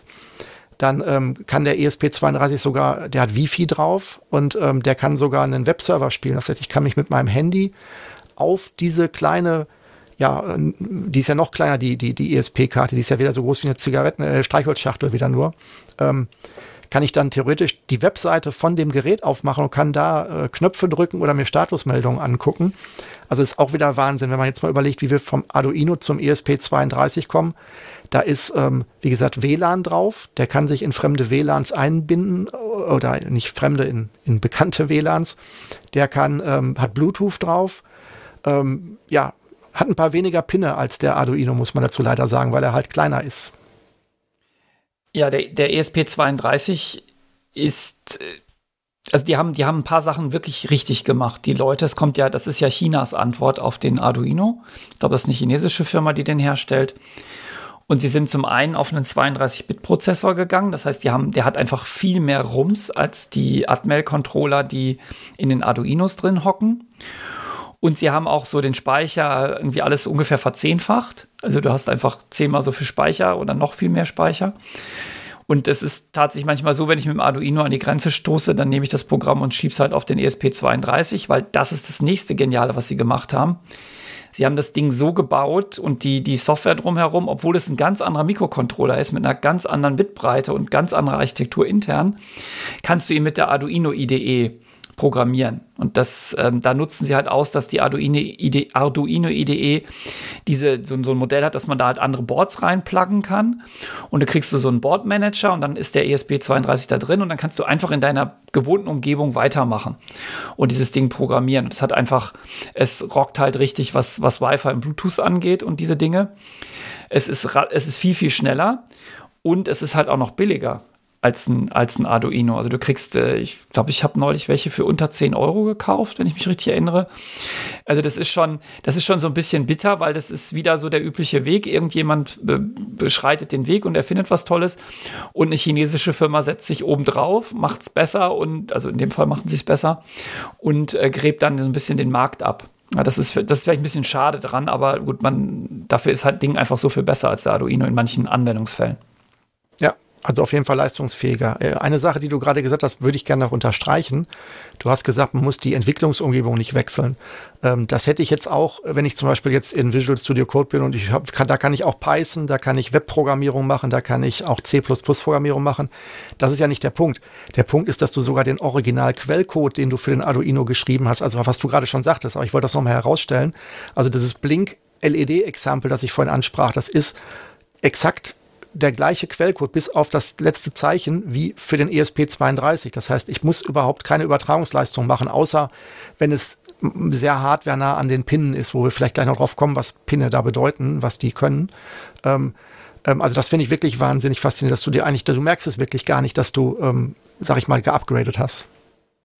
Genau, also normal vermerkst du es nicht. Es gibt manchmal so, so, so, so fiese Randeffekte. Also klar, wenn du das Wi-Fi benutzt, ist natürlich eine andere Wi-Fi-Library als beim Arduino. Aber das, das ist schon, also ist schon eine tolle Leistung, dass sie, dass sie dieselbe, wirklich, also ja, Source-kompatibel, ist nicht binär-kompatibel, aber Source-kompatible Programme ähm, du, du da schreiben kannst. Jetzt sind wir ja gerade auf so ein bisschen dabei, die, ähm, die ganzen Controller mal ähm, durchzugehen. Das ist ja nicht alles. Es gibt ja noch mehr. Also es, ich glaube, das sind die beiden wichtigsten Arduino, also die Arduino-Familie und die SP32-Reihe. Ähm, davon inspiriert sind natürlich noch andere entstanden. Also es gibt ähm, speziell, wenn du mit, mit, also es gibt ja Controller, die du vielleicht in Kleidung einbauen willst. Da gibt es das Lilypad oder es gibt für speziell für Bildungseinrichtungen gibt es auch noch Controller, so den, den Calliope oder den BBC Microbit, die jetzt speziell für Schulen sind. Die unterscheiden sich jetzt hauptsächlich daran, dass man die eher mit, mit, mit so grafischen Programmiersprachen anspricht und dass sie noch ein bisschen simpler sind in der Art und Weise, wie man sie programmiert. Aber alle bauen eigentlich auf derselben Idee auf. Du hast Mikrocontroller, du hast Pins, du kannst die Dinger äh, ansteuern und benutzen. Und das ist so, und da gibt es natürlich noch viel, viel mehr. Das ist jetzt erstmal so der, die wichtigsten, die wir so kennen. Was wir vielleicht auch gerade noch gar nicht gesagt haben, wenn wir vielleicht mal so in die Richtung dieser Pins gehen, ähm, was man vielleicht auch gar nicht genug äh, wertschätzen kann, ist, man, wir haben ja jetzt gesagt, man schließt diesen Mikrocontroller, das haben die eigentlich auch fast alle gemeinsam, wenn ich das richtig verstehe. Äh, man schließt den äh, mit dem USB-Kabel an seinen PC an und spielt dann von der Arduino-Entwicklungsumgebung äh, das fertige Programm über den USB-Port ähm, auf dieses Gerät drauf, ähm, also auf den Mikrocontroller. Das ist aber gar nicht der einzige Nutzen dieses Kabels, sondern gleichzeitig kann das Kabel, nachdem das Programm draufgeschrieben wurde, auch als eine Verwendung, äh, Verbindung zum PC verwendet werden. Das heißt, dass du kannst es dann als seriellen Kanal verwenden und du kannst dann dem Arduino oder dem ESP32 sagen, mach mal bitte einen seriellen Kanal auf und protokollier einfach mal, was du so denkst, was du gerade tust. Ich bin jetzt, habe jetzt gerade das WLAN gestartet, das hat geklappt. Ich habe jetzt die Servos gestartet, das hat geklappt. Das schickt er dann über das gerade noch zum Hochladen verwendete USB-Kabel und dann kannst du einfach auch in der Arduino IDE, die ist nämlich genau dafür vorgesehen auch, mit einem Klick ein kleines Fensterchen aufmachen, wo dann genau das, was du da gerade äh, vom Mikrocontroller gesendet hast, einfach als Terminal, als Liste aufgeschrieben. Du kannst dann sogar antworten. Das heißt, du kannst theoretisch sogar in Dialog mit dem Gerät treten, dass er dich fragt, was möchten Sie? Und dann kannst du eins tippen, Enter. Und dann liest er, dass du eine Eins geschickt hast. Das könntest du sogar ein Menü über dieses Kabel machen. Das heißt, das ist also auch nochmal super, weil teilweise was, was ich sehr oft habe, ich sitze vor dem Gerät und ich denke mir, okay, jetzt sollte er eigentlich den Katzenschwanz heben. Er macht es nicht. Wo hängt er? Was denkt er, was er tut? Was, was ist das Problem? Und dann kann ich, ist es wirklich unglaublich dankbar, auf diesem geschenkten Kanal äh, direkt debuggen zu können und zu sehen, was ist denn jetzt gerade, wo hängt er denn? Was ist denn das Problem? Was ist denn sein Zustand? Ähm, das ist auch noch etwas, wo ich sagen muss, das kann man gar nicht äh, positiv genug bewerten. Ja, also die, genau, die, die Nabelschnur des, des USB-Kabels. Vielleicht nehmen wir das ja jetzt mal als, als Anlass, um mal wegzugehen von welchen Mikrocontroller gibt es alles und uns das anzugucken, was bei denen eigentlich allen gemeinsam ist. Also gerade dieses Thema Ports, ähm, über den, den USB-Port hast du ja gerade gesprochen. Die werden im Allgemeinen ja auch über den USB-Port mit Strom versorgt, sodass du auch nicht eine externe Stromversorgung brauchst, solange du daran rumprogrammierst. All diese Dinge. Aber da ist ja noch mehr. Also wenn du dir so einen Controller anguckst, siehst du eine ganze, ganze Reihe von, von Ein- und Ausgängen und vielleicht sollten wir die mal, ähm, mal durchiterieren und was man damit alles machen kann. Genau, da hatten wir ja gerade bei dem, äh, hatte ich ja bei dem LED-Beispiel schon den, den äh, simpelsten Port nämlich den, äh, genannt, nämlich den Digitalport. Das haben die ähm, eigentlich alle immer. Ähm, und das ist halt ein einfacher binärer Ein- oder Ausgabe, also 0 oder 1 Port und den kannst du in der Regel, kannst du dem beim Start deines Programms sagen, welch, was er, wie er sich jetzt verhalten soll. Ob er darauf warten soll, dass er ähm, Signale nach draußen sendet und halt Strom oder nicht Strom auf seinem Port sendet oder ob er halt lauschen soll als Eingabe, ob ähm, an seinem Port jetzt ähm, ein Strom, äh, eine, also eine Spannung anliegt ähm, in einer Höhe, die dann für ihn hoch genug ist, um äh, erkannt zu werden. Also er hat gewisse Toleranzen, also wie in welchem Bereich er Unterschiede zwischen äh, 0 und 1 sozusagen wahrnimmt. Ja, also die Digitalports, hast du gerade gesagt, äh, entweder Spannung an, Spannung aus, und zwar in beide Richtungen. Ne? Die können das merken, ob da eine Spannung anliegt, oder sie können, mehr, sie können eine Spannung halt anlegen, aber das ist dann wirklich ähm, eine Spannung, 5 Volt üblicherweise oder 3,3 Volt, je nachdem. Und das ist wie, also rein vollkommen digital, wie wir das, äh, wie wir das als digitale Menschen so kennen. Ähm, aber es gibt ja dann noch die, äh, es gibt ja noch zwei andere Arten von Ports, beziehungsweise die Digitalports können das teilweise auch, nämlich die PWM-Ports. Ähm, PWM klingt jetzt komisch. Was heißt das? Das steht für Pulsweitenmodulation. Das ist eigentlich auch ein Digitalport, der an und ausgeht, aber ich kann steuern, wie schnell der an und ausgeht und zwar automatisch. Also ich kann sozusagen sagen, ähm, du bist jetzt, äh, völlig fiktive Zahlen, aber du bist jetzt äh, 10 Millisekunden an, 10 Millisekunden aus. Ist noch ein bisschen komplizierter, wie PWM funktioniert, aber so kann man sich das vorstellen. Das heißt, man kann so eine Art Rechteck da drauflegen und damit den ganz schnell an- und ausschalten. Das muss ich aber im Programm nicht von Hand machen, sondern ich sage einfach auf diesen Port einen Wert zwischen 0 und 1024 und der Wert wird dann umgerechnet in, eine, in einen An- Auszyklus. Ja, und dann immer so, also bei 0 ist immer aus, bei 1024 ist immer an und dazwischen halt verschieden oft an und aus. Genau, und damit kannst du sogar schon, ähm, sagen wir, mit gewissen Verhaltensverlusten auch schon ähm, sag ich mal, Dinge steuern. Du könntest zum Beispiel, wenn du einen Verstärker dazwischen machst, könntest du damit eine LED, eine Lampe oder eine Glühlampe heller oder dunkler machen lassen. Und das, den Effekt siehst du bei LEDs ja auch. Wenn man LEDs dimmen kann, dann merkt man irgendwann, dass die anfangen zu flackern, weil die halt im Endeffekt immer an- und ausgehen, auch ähm, wenn man zu wenig Strom auf die, also wenn, wenn sie dunkler werden können, weil sie manche LEDs halt die man so steuern würde über PWM, haben halt immer die gleiche Spannung. Die laufen am meinetwegen immer auf 12 Volt und man macht die Spannung halt ähm, immer an und aus pro Sekunde ganz oft und sozusagen je größer die Abstände oder je geringer die, die, die, die, die Zeit ist, in der sie leuchten, umso dunkler wirkt es dann. Das gleiche kann ich auch mit Motoren machen, statt dass ich einem Motor, äh, einen Gleichstrommotor permanent Spannung gebe, kann ich theoretisch die Spannung auch immer an und aus machen. Dann bleibt er in so einem gewissen Schwung, wird aber sehr unruhig, wenn man Pech hat, je nachdem, was man da tut. Also das heißt, damit kann man auch schon fast schon simulieren, dass die Spannung sinkt und man ein Bauteil mit einer geringeren Spannung versorgen würde. In Wirklichkeit ähm, äh, ändert man aber nicht die Spannung, sondern nur die, die Zeiteinheiten, in denen die volle Spannung ankommt. Aber damit kann man auch schon zaubern, sag ich mal, an der Stelle. Da muss man nicht unbedingt einen, einen, einen wirklichen Dimmer oder irgendwie sowas, der auch wirklich die Spannung runter macht, immer verwenden. Ja, also die, die Mikrocontroller, die ich jetzt so im Kopf habe, haben halt keinen Digital-Analog-Wandler. Also du kannst nicht sagen, gib jetzt 2,1 Volt aus, genau, sondern du machst es halt über dieses PWM.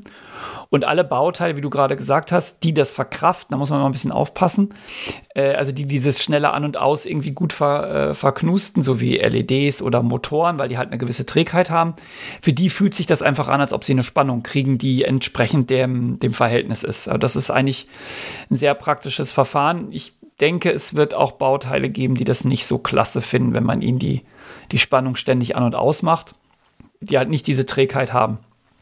Du merkst es beim Elektromotor auch schon, dass der halt ähm, auch laut wird, weil der halt dieses, dieses, diese, diese, weil der hat zwar Trägheit, aber du hörst dieses Brummen dann teilweise einfach, weil der halt eine gewisse Vibration dann schon auf diesem Kanal auch mit drüber bekommt.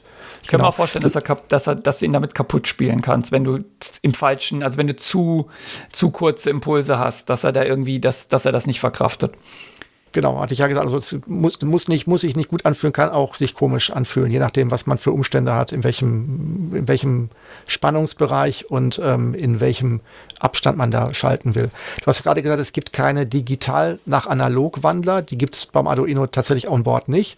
Was es aber gibt, ähm, ist oft sind äh, äh analog-digital Wandler. Das heißt, du hast ein, ähm, Port, einen Leseport, einen Input-Port, wo du halt ähm, mit einer gewissen Auflösung, auch oft sind es auch nur die 1024 Bit oder 4096, von denen du gesprochen hast, weiß ich jetzt nicht, wie das immer auflöst, ähm, ähm, dass du dann sozusagen äh, messen kannst, ähm, was für eine Spannung an diesem Port anliegt. Und das ist tatsächlich ähm, wirklich analoges Messen, was dann da, also du kannst eine analoge Spannung wirklich da anlegen. Wie, also du misst dann ja kein PWM. Es ist ja selten, dass man dann ein PWM-Signal messen will, vermute ich mal. Ja, du, da, das ist tatsächlich ein ähm, Analog-Digital-Wandler. Das heißt, du kriegst die Spannung als Zahlenwert, ich glaube auch beim Arduino zwischen 0 und 1024 ähm, oder 1023 ist wahrscheinlich ähm, ausgegeben und kannst dann darauf reagieren. Natürlich kann, kann er nur ähm, zwischen 0 und 5 Volt messen. Also wenn du da jetzt 100 Volt draufgeben würdest, dann würde er dir das nicht äh, messen, sondern er wird dann einfach durchbrennen oder was auch immer tun. Ja, gut, dann haben wir jetzt schon mal so ein bisschen die, die ähm, Ein- und Ausgangsports. Du hast jetzt gerade auch schon gesagt, es gibt äh, äh, sogenannte Shields.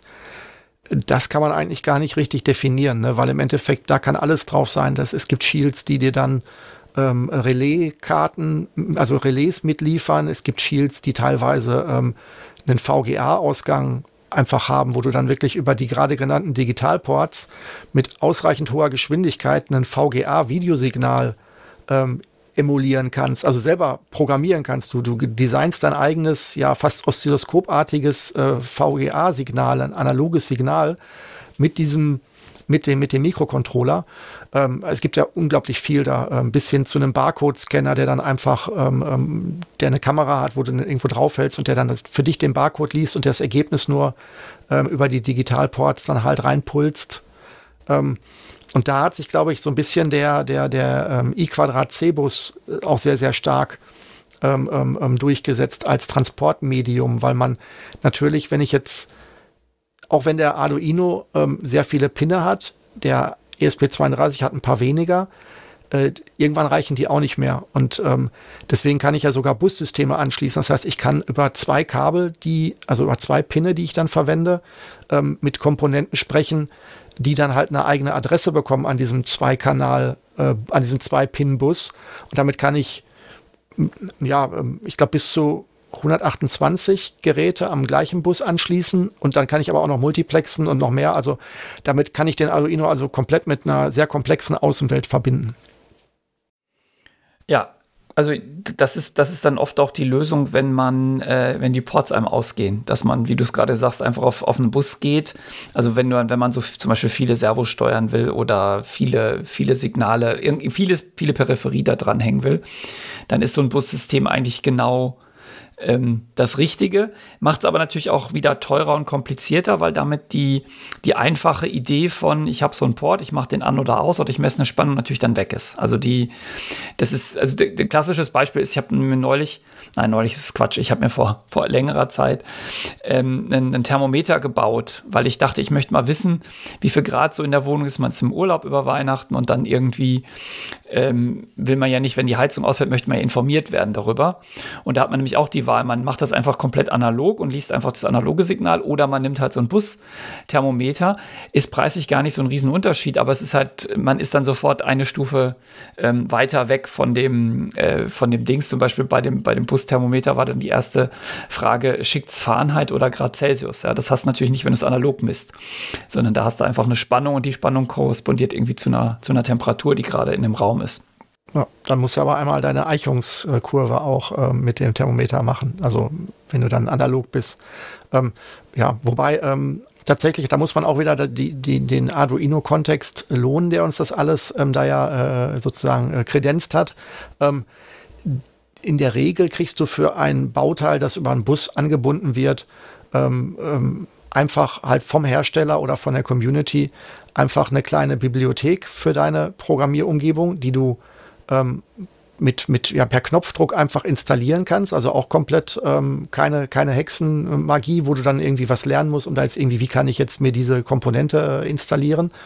Und dann hast du auch gleich automatisch in, deinem, in deiner Entwicklungsumgebung für diese Komponente auch gleich dann so Beispielprogramme dabei. Das heißt, du kannst dann ein anderes Arduino-Programm, einen Quellcode öffnen und siehst dann als Beispiel, wie man diese Komponente möglichst simpel ansteuert. Das heißt, diese, dieses, was du gerade sagst mit Bus, das wird auch sehr gut wieder verborgen durch attraktiv gemachte Befehle, die dann auch wieder sehr laientauglich sind, finde ich. Also das, so wie früher, wenn du äh, i-Quadrat siehst, dass du dann die, die, das Datenblatt des, des, des Chips holen musstest, den du ansteuern wolltest und dann die Signallängen dann dir selber angucken musst, das musst du heute eigentlich nicht mehr machen. Das hat schon irgendwie anders für dich getan.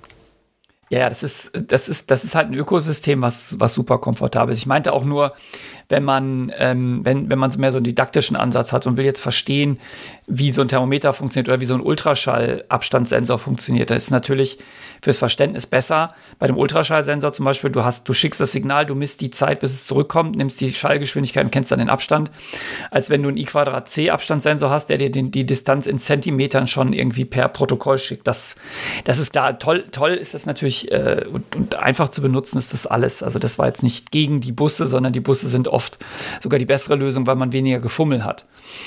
Ja. Genau, zum Thema Gefummel. Ähm, du hast jetzt gerade von 5 Volt und äh, 3 äh, Volt gesprochen, gerade beim i-Quadrat C-Bus. Ähm, habe ich jetzt letztens erst wieder einen Artikel gelesen, ist allerdings für ein Raspberry Pi, aber ähm, das ist wahrscheinlich auch anwendbar, dass da ähm, es durchaus zwei, zwei Welten gibt, die, ähm, die, wo man wissen muss, dass der, ob der nur mit 3,3 oder mit 5 Volt gerade mit dir kommunizieren will und dass das sehr tragisch sein kann, wenn du das, wenn du da ist es, glaube ich, da habe ich so ein bisschen als empfindlich in Erinnerung ähm, oder erfahren, dass alles, was wir gerade gesagt haben, sehr robust und sowas. Aber ähm, gerade was diese Signalpegel angeht, ist es je nach Bauteil, wenn es nicht zusammenpasst, muss man dann doch noch ähm, aufpassen. Ja, das, das ist auch bei RS232, da hatten wir uns ja neulich mal drüber unterhalten. Das können ja die Mikrocontroller auch. Und ähm, da ist halt gar nicht spezifiziert, wo die Spannung ist. Das heißt nur, irgendwo zwischen 12, also irgendwo bei 12 Volt ist auf jeden Fall äh, ein 1 und irgendwo bei 0 Volt ist irgendwo 0. Äh, und dazwischen ist es schwammig. Also es gibt manche Geräte, die, die können mit 3,3 Volt nicht, die wollen mindestens 5. Dann gibt es welche, die wollen 9. Da muss man halt manchmal äh, etwas genauer hingucken. Aber da gibt es natürlich auch wieder Schaltungen und Chips, die dir die Pegel auch umsetzen. Also wenn du jetzt merkst, ich habe hier irgendein altes RS232-Gerät, dann keinen alten, hab einen alten Plotter gefunden ähm, und der will halt 12 Volt, dann kannst du das mit dem Arduino halt nicht direkt, sondern musst du dir halt einen kleinen Pegelwandler dazwischen bauen. Ja, oder kannst du, das ist auch eine relativ einfache Schaltung, kannst du dir auch selber ähm, zusammenlöten, aber kauf, oder kaufst dir einfach so ein Ding. Ja, und ähm, was du mir auch immer wieder ähm, ja auch ähm, auch mal irgendwann nahegebracht hast und auch vor längerer Zeit dann auch mal erklärt hast, ist halt die, ähm, ist halt auch der, äh, die super spannende Sache. Ähm, ich habe jetzt einen Digitalport und da möchte ich jetzt einen Taster anschließen. Und ähm, dann ist ja einfach, dann weiß ich, okay, der Digitalport haben wir gerade gelernt, der lernt, der, ähm, der misst, ob Strom, also Spannung reinkommt. Ich, Strom und Spannung, ich will immer Strom sagen, aber das ist, glaube ich, ähm, ich, ich glaube, man muss besser Spannung sagen. So. Ähm, Strom ist halt umgangssprachlich. So. Also für mich zumindest. Für mich ist Strom alles. Das ist das, was der Nikola Tesla damals äh, erforscht hat. So, äh, egal. Ich bin halt ja kein studierter Elektrotechniker. Ähm, egal. Ähm, also Laiengedanke wäre ja jetzt, ich habe hier ähm, einen Port, einen Pin, der wartet darauf, ob jetzt Spannung kommt oder nicht. Und jetzt nehme ich halt das Kabel, das schließe ich jetzt an eine Spannungsquelle an, ähm, optimalerweise wahrscheinlich dann einfach den, ähm, den, ähm, den, den äh, plus 5 Volt Ausgang des Arduino selbst und steckt dann den anderen Pin einfach an seinen Port und in dem Augenblick, wo ich die verbinde, sollte der merken, guten Tag, hier fließt jetzt Strom. Und ähm, da kann man sich ja teilweise auch totsuchen, wenn man sich darauf verlässt, dass das so unkompliziert läuft. Ja, das ist sehr lustig. Das ist in unseren, das ist tatsächlich in unseren Arduino-Kursen ähm, dieses Thema, also wir, wir fangen ja an mit den Leuten und dann bauen sie eine Schaltung, wo sie eine LED leuchten lassen. Dann lassen sie die LED blinken. Dann haben wir so eine, so eine Schaltung, wo sie einen Potentiometer haben und damit dann ähm, die über einen Analogport eine Spannung vorgeben. Der Arduino rechnet das um in eine Frequenz für den PWM-Port und lässt den die, also die LED heller oder dunkler werden. Das heißt, du drehst an dem Potentiometer und die LED dimmt sich. Das finden sie alle ganz toll. Und dann kommt der Augenblick, wo wir eine kleine Alarmanlage bauen. Und dann ist da so ein Taster und mit dem Taster kannst du die auslösen. Und dann passiert das Problem, dass die Leute denken, ich nehme einfach die 5 Volt auf den Taster und von dem anderen Port von dem Taster auf den Digital In. Und dann wundern sich, dass die Alarmanlage ständig kreischt. Ähm, nicht nur, wenn man den Taster drückt. Und dieser, dieser Punkt, das zu erklären, woran das Problem liegt, das, das, das kostet mindestens immer eine halbe Stunde in diesen, in diesen Workshops, weil das nicht in die Köpfe will, was da das Problem ist. Und das ähm, ist genau das, was, worauf du hinaus wolltest, nämlich das, äh, der gute alte Pull-up oder Pull-down-Widerstand, den man halt braucht, wenn man so einen Taster verwendet. Manche Mikrocontroller haben den eingebaut, da muss man ihn aber einschalten per Programm. Und wenn die nicht eingebaut haben, da muss man tatsächlich draußen noch einen ähm, drauflöten. Aber ich weiß nicht, ob wir das jetzt erklären wollen oder ob das nicht alle hier völlig abschreckt. Nö, also ich muss auch ganz ehrlich sagen, ich, ähm, ich, ähm, ich selber könnte es auch gar nicht mehr so referieren. Ich kann ja mal sagen, wie ich es abstrakt für mich gespeichert habe. Und dann ähm, kannst du sagen, ob, es, ob wir tiefer gehen müssen oder ob das jetzt totaler Unsinn ist, den ich gespeichert habe. Ich habe so gespeichert, dass ähm, ich, sage ich mal, ähm, sich an dem, das hm, wie soll ich sagen, also dass, wenn du den Taster auslöst, ähm, erzeugst du an dem Port halt ja deine entsprechende Spannung und oder ähm, also eine, eine, einen messbaren Zustand erzeugst du da mal. Ich versuche mal jetzt im Abstrakten zu bleiben, damit ich mich Ihnen nicht nur Unsinn erzähle. Und ähm, meiner, meiner Erinnerung nach muss das abgeleitet werden, dass du also sagst, okay, dieser, dieser Zustand, der, der muss eine, eine Eichung haben, der muss wissen, ähm, wogegen er denn, ähm, also, also die äußeren Umf äh, Umstände und das, was sich da schon gesammelt hat und, ähm, sag ich mal, auch die, die Rückbleibsel vom letzten Tasterdruck, dass das alles wie von so einer Art Blitzableiter eine gewisse, eine gewisse ähm, äh, Möglichkeit hat, sich auch zu erholen und nicht einfach durch, durch wilde durch wildes Messen einfach dann in, in eine, in eine, in eine äh, Detailreichtum des Messens geht. Also, dass er nicht versucht, so übersensibel zu werden, um rauszufinden, was er denn überhaupt misst, was, dass er, also vom Prinzip her, dass er eine Art Referenz braucht, auf die es immer wieder zurückfällt über diesen Widerstand. So habe ich es mir grob gemerkt. Ist das komplett falsch? Nee, es ist nicht komplett falsch. Das erinnert mich so ein bisschen an, die, äh, an diesen Menschen, mit dem du mich mal in Kontakt gebracht hast, der diese Arduino-Anleitung geschrieben hat, dem ich dann einen längeren Leserbrief zu seinem Buch geschrieben habe, genau zum Thema Pull-Up und Pull-Down-Widerstand. Also du bist, du bist, ist, ist eigentlich relativ, ist schon passt schon, was du gesagt hast. Also was der Arduino macht, ist, der misst eine Spannung. Der misst diese Spannung gegen Minus. Also das, das nennen wir Freaks ja immer Masse. So, und wenn du jetzt die, ähm, das mit dem 5 Volt verbunden ist, dann sind halt zwischen dieser Masse und diesem, diesem Pin liegen 5 Volt, ich kann er messen, alles klar. Wenn du jetzt aber nichts an den Port anschließt, dann misst er ja Masse gegen nichts. Und das Nichts, was ist das Nichts? Das Problem ist, dass in dem Arduino, damit, der soll ja nicht unendlich viel Strom verbrauchen, wenn du was anschließt. Das heißt, er hat einen extrem hohen Innenwiderstand bei dieser Messung. Das bedeutet, wenn du dann eine 5 Volt anschließt, fließt fast kein Strom, weil er misst ja nur die Spannung. Und wenn du aber nichts an den Port anschließt, dann ist sozusagen alles im Universum, was gerade auf diesen Port einwirkt, ähm, ja, da fährt eine Straßenbahn vorbei, irgendwie die Stromleitung in deinem, in deinem Zimmer, sorgt ja dafür, dass irgendwas dieser, an diesem Pin irgendwelche Spannungen messbar sind. Und durch diesen hohen Innenwiderstand reichen auch sehr kleine Spannungen, dass die von dem Arduino gemessen werden. Und er hat auch dann ja keine Referenz mehr, weil es gibt ja keinen, es ist ja nicht mit dem Stromkreis verbunden. Und das ist mehr oder weniger jetzt mal so ein bisschen laienhaft erklärt die, äh, die Ursache. Also wie du schon sagst, es fehlt die Referenz, es fehlt, es, es wird quasi das Rauschen im Walde gemessen. Und deshalb muss man diesen Port halt auf einen definierten Zustand bringen. Und das ist genau dieser Pull-Down-Widerstand zum Beispiel, wo man einfach sagt, ich verbinde den über einen sehr hohen Widerstand. Der ist eigentlich fast egal, wie groß der Widerstand ist ähm, mit, mit Masse, mit Minus. Und dann ist, wenn der Schalter offen ist, ist der über diesen Widerstand mit Minus verbunden. Und dann sieht der Arduino 0 Volt, weil er misst da ist nichts. Und wenn du den Taster drückst, kommt Plus dazu, ähm, dann fließt ein ganz klein bisschen über diesen großen Widerstand ab, dann siehst du 4,99 Volt. Aber das ist ja egal, du kannst es ja trotzdem als, ähm, als verbunden ähm, detekten. Also das ist jetzt so die ganz, ganz kurze Erklärung. Man kann aber auch einfach sagen, ey Leute, das ist die Schaltung, wenn ihr einen Taster anschließt, so sieht's aus, macht einfach. Und äh, wenn ihr, wenn es genau verstehen wollt, studiert Elektrotechnik. Okay, dann habe ich es ja gar nicht falsch erklärt. Dann ist das sozusagen der, ähm, der Rausch, die Rauschschwelle, die wir hier bei uns haben, wenn wir sagen, wir wollen nur unseren Ton aufnehmen und versuchen, den Rauschfilter bei unserer Mikrofonaufnahme hier so weit hochzuziehen, dass Umgebungsgeräusche möglichst raus sind und nur der und nur der, ähm, der, der, ähm, das, das echte Sprachsignal durchkommt, dann ist das der Pull-Up-Widerstand, ist dann oder Pull-Down-Widerstand, ist das dann halt für den Digitalport. Ja, das passt schon. Ist eigentlich, ist eigentlich keine, ähm, keine schlechte Erklärung. Das Überraschende ist halt, dass es gerade beim Taster auftritt und alle Schaltungen davor halt immer wunderbar funktionieren. Deswegen ist es so, ähm, so unintuitiv, diese Sache. Aber jetzt haben wir es gesagt und wer immer das hier gehört hat und hat dieses Problem, dass er einen Taster anschließt und es kommt einfach nicht an, nochmal an diese Stelle springen, sich das nochmal anhören und oder im Internet mal ganz kurz googeln, Pull-Down, Widerstand, dann ist es eigentlich erledigt. Gut, Hättest du noch was für die Ports? Das war jetzt das Thema, von dem wir jetzt so ein bisschen ja jetzt gekommen sind zum Pull-Up-Down-Widerstand.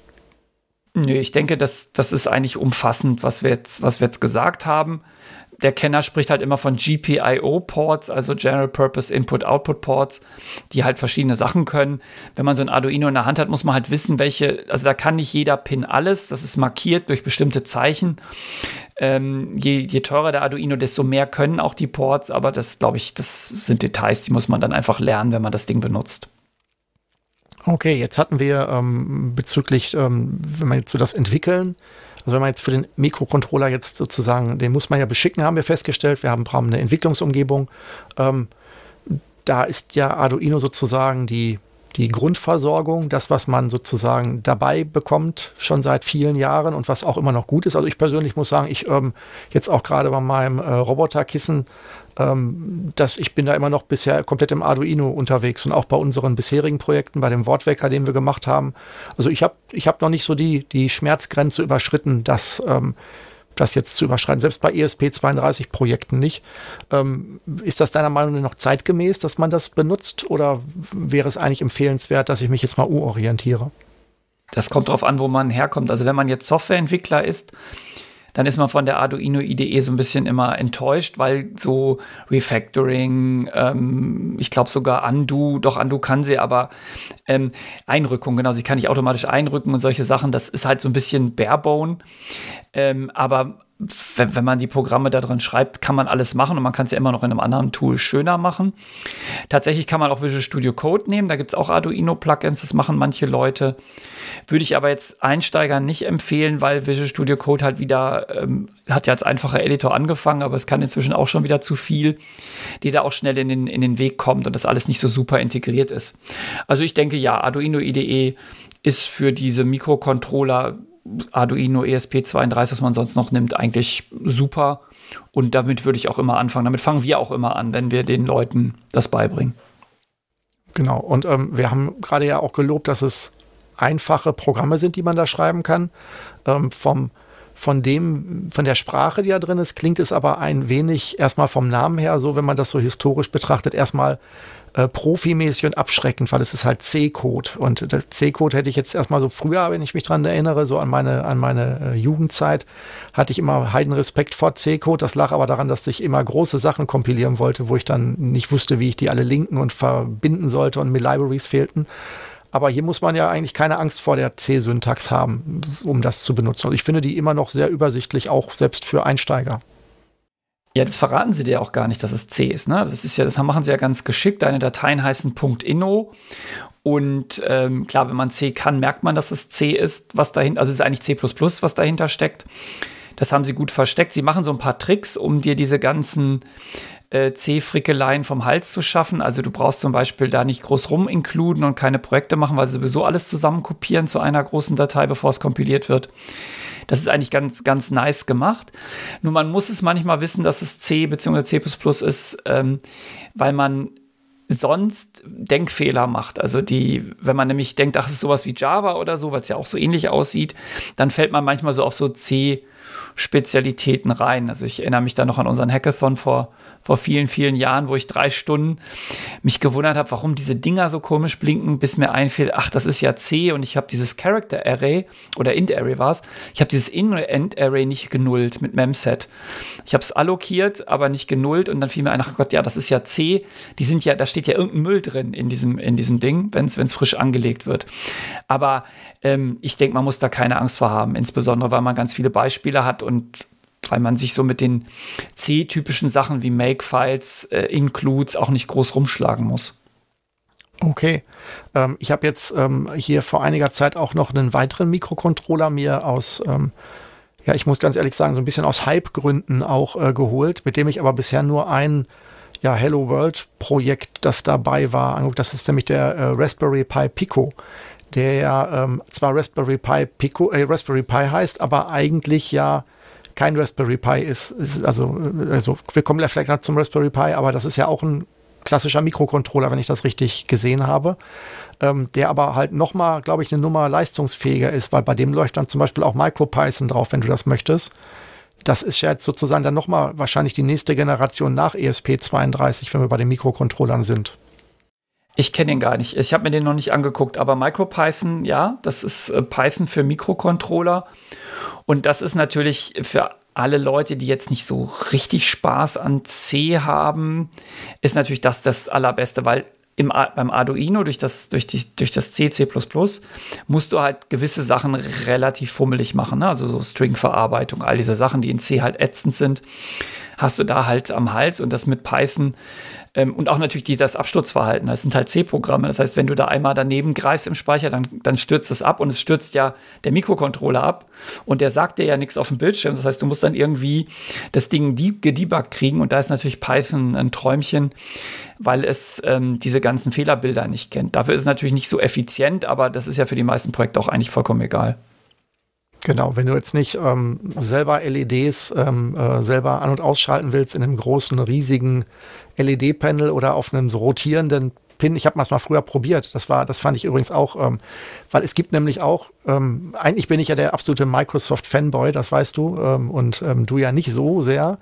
Ähm, ähm, ich habe damals, es gibt auch, es gab den, den, ähm, den NetDuino gab es. Das war ein, ähm, oder den gibt es wahrscheinlich immer noch. Also ich habe auch noch einen hier in der Schublade. Das war ein Arduino PIN-kompatibler ähm, Mikrocontroller, der aber .NET ausführen konnte, .NET-Code. Und ähm, äh, den habe ich da mal versucht auszuprobieren, wie der sich denn schlägt. Und ich habe ähm, äh, als, als, äh, weil ich jetzt, ich hatte kein Oszilloskop damals zur Verfügung, ähm, deswegen habe ich einfach, ähm, ich habe einen, einen Motor genommen, habe darauf eine, eine, eine Holzwelle montiert und habe am Ende der Holzwelle eine rote LED gemacht und habe diesem Motor dann ordentlich Zunder gegeben und die LED, ich glaube, über Schleifkontakte irgendwie gemacht. Und dann habe ich dem Arduino gesagt, ähm, wenn ich jetzt hier auf 12 Volt Motorgeschwindigkeit bin, ähm, schalt mal die LED so schnell und also schnell an und aus, wie du kannst. Also nach dem, oder, oder schalt sie an und dann warte und dann schalt sie wieder aus. Und dann habe ich sozusagen ähm, bei dieser hohen Geschwindigkeit einen kleinen Streifen von dieser LED gehabt, ähm, wo die, also dieser, dieser kleine Blitz, wo die war dann, und ähm, der war halt beim Arduino, wenn ich dem Motor richtig Zunder gegeben habe, war der halt so daumennagelbreit und der, der, der, der, der Rotor war so 40 Zentimeter. Das war schon ein relativ langes Stück Holz, was ich da verwendet habe. Und dann habe ich gesagt, okay, jetzt ähm, das gleiche mal mit dem NetDuino, der das gleiche mit .NET macht. Und ähm, ja, konntest du vergessen.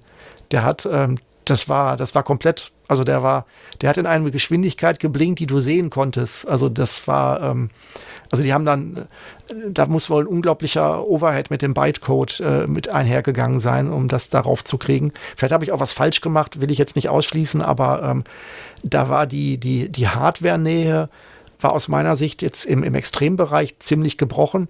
Und natürlich konntest du damit auch noch mal eine LED ein- und ausschalten, wie du gerade sagtest, du machst eine Alarmanlage und sowas für sowas super geeignet, aber so für Performance schien mir das, wenn ich damit Schrittmotoren und alles hätte machen wollen im großen Stil, hätte ich befürchtet, wäre das wäre man wahrscheinlich nicht so glücklich geworden. Ja, das, das, muss man sich halt immer angucken. Also ich weiß gar nicht, wie MicroPython intern funktioniert, ob das nochmal durchkompiliert wird oder ob das wirklich auf so einer, auf so einer Python-VM läuft oder im Interpreter, keine Ahnung, aber ähm, ich gehe mal fest davon aus, wenn, wenn es ganz, ganz, ganz, ganz zeitkritisch wird, dann wirst du immer bei C ähm, landen auf den Mikrocontrollern, weil das ist ja auch die Sprache, mit der du dann auch ähm, eine Stufe tiefer gehen kannst. Also die, das normale Arduino, die normale Arduino-Programmierung verbirgt ja die wirkliche Mikrocontroller-Ebene vor dir, indem du so Setup-Loop-Funktionen hast, in denen du einfach arbeitest. Aber du kannst ja, das machen ja auch die Libraries, du kannst ja eins tiefer gehen, du kannst ja auf den, auf den Mikrocontroller gehen und dann Interrupts programmieren und dadurch auch Parallelität kriegen. Da musst du ohnehin C nehmen, wenn du das machen willst. Aber äh, das wollen wir ja nicht immer. Ne? Wir wollen ja auch manchmal nur einfache, einfache Sachen machen und dann ist natürlich MicroPython wahrscheinlich super und, und viel einfacher. Gut. Ähm, ja, ich hätte so das Gefühl, dass wir jetzt so über die Mikrocontroller jetzt aus dieser Generation, von der wir jetzt gesprochen haben, die dann so Arduino ESP32 ähm, sind, ähm, aus meiner Sicht hätte ich jetzt, glaube ich, wäre das ein guter Roundtrip gewesen. Wir können ja jetzt vielleicht noch, wenn wir wollen, zu der nächstverwandten äh, Evolutionsstufe könnte man fast schon sagen, äh, nochmal ähm, ähm, kurz drauf schauen, vielleicht nochmal ganz kurz ansteigen zur Abgrenzung, damit man vielleicht so grob weiß, warum ein Raspberry Pi jetzt nicht all das ist, was wir gerade gesagt haben. Ja, der Raspberry Pi, das ist, ist insofern eine ganz interessante Entwicklung. Also es gibt ja schon ewig Mikrocontroller, es gibt schon ewig Computer. Und das waren ja eigentlich völlig parallele äh, Tracks. Ja? Also die haben eigentlich, natürlich haben die sich inspiriert gegenseitig, aber die haben so vor sich hingelebt. Bis der Raspberry Pi kam, weil der Raspberry Pi hat einen PC genommen, eigentlich von der Architektur. Also es ist, ein, es ist zwar ein sehr kleiner PC mit einem sehr speziellen Prozessor, aber es ist architekturell ein vollwertiges, vollwertiger Computer, auf dem dann Linux läuft oder andere Betriebssysteme und hat den aber aufge, aufgemopft, äh, aufgehübscht mit ganz vielen GPIO-Ports und damit sozusagen den Kreis wieder geschlossen. Also man hat die, man hat die Welten vereinigt. Man, das Ding hat Ports wie ein Mikrocontroller, läuft aber und wird programmiert wie ein, äh, wie ein Computer, also ein Personal Computer.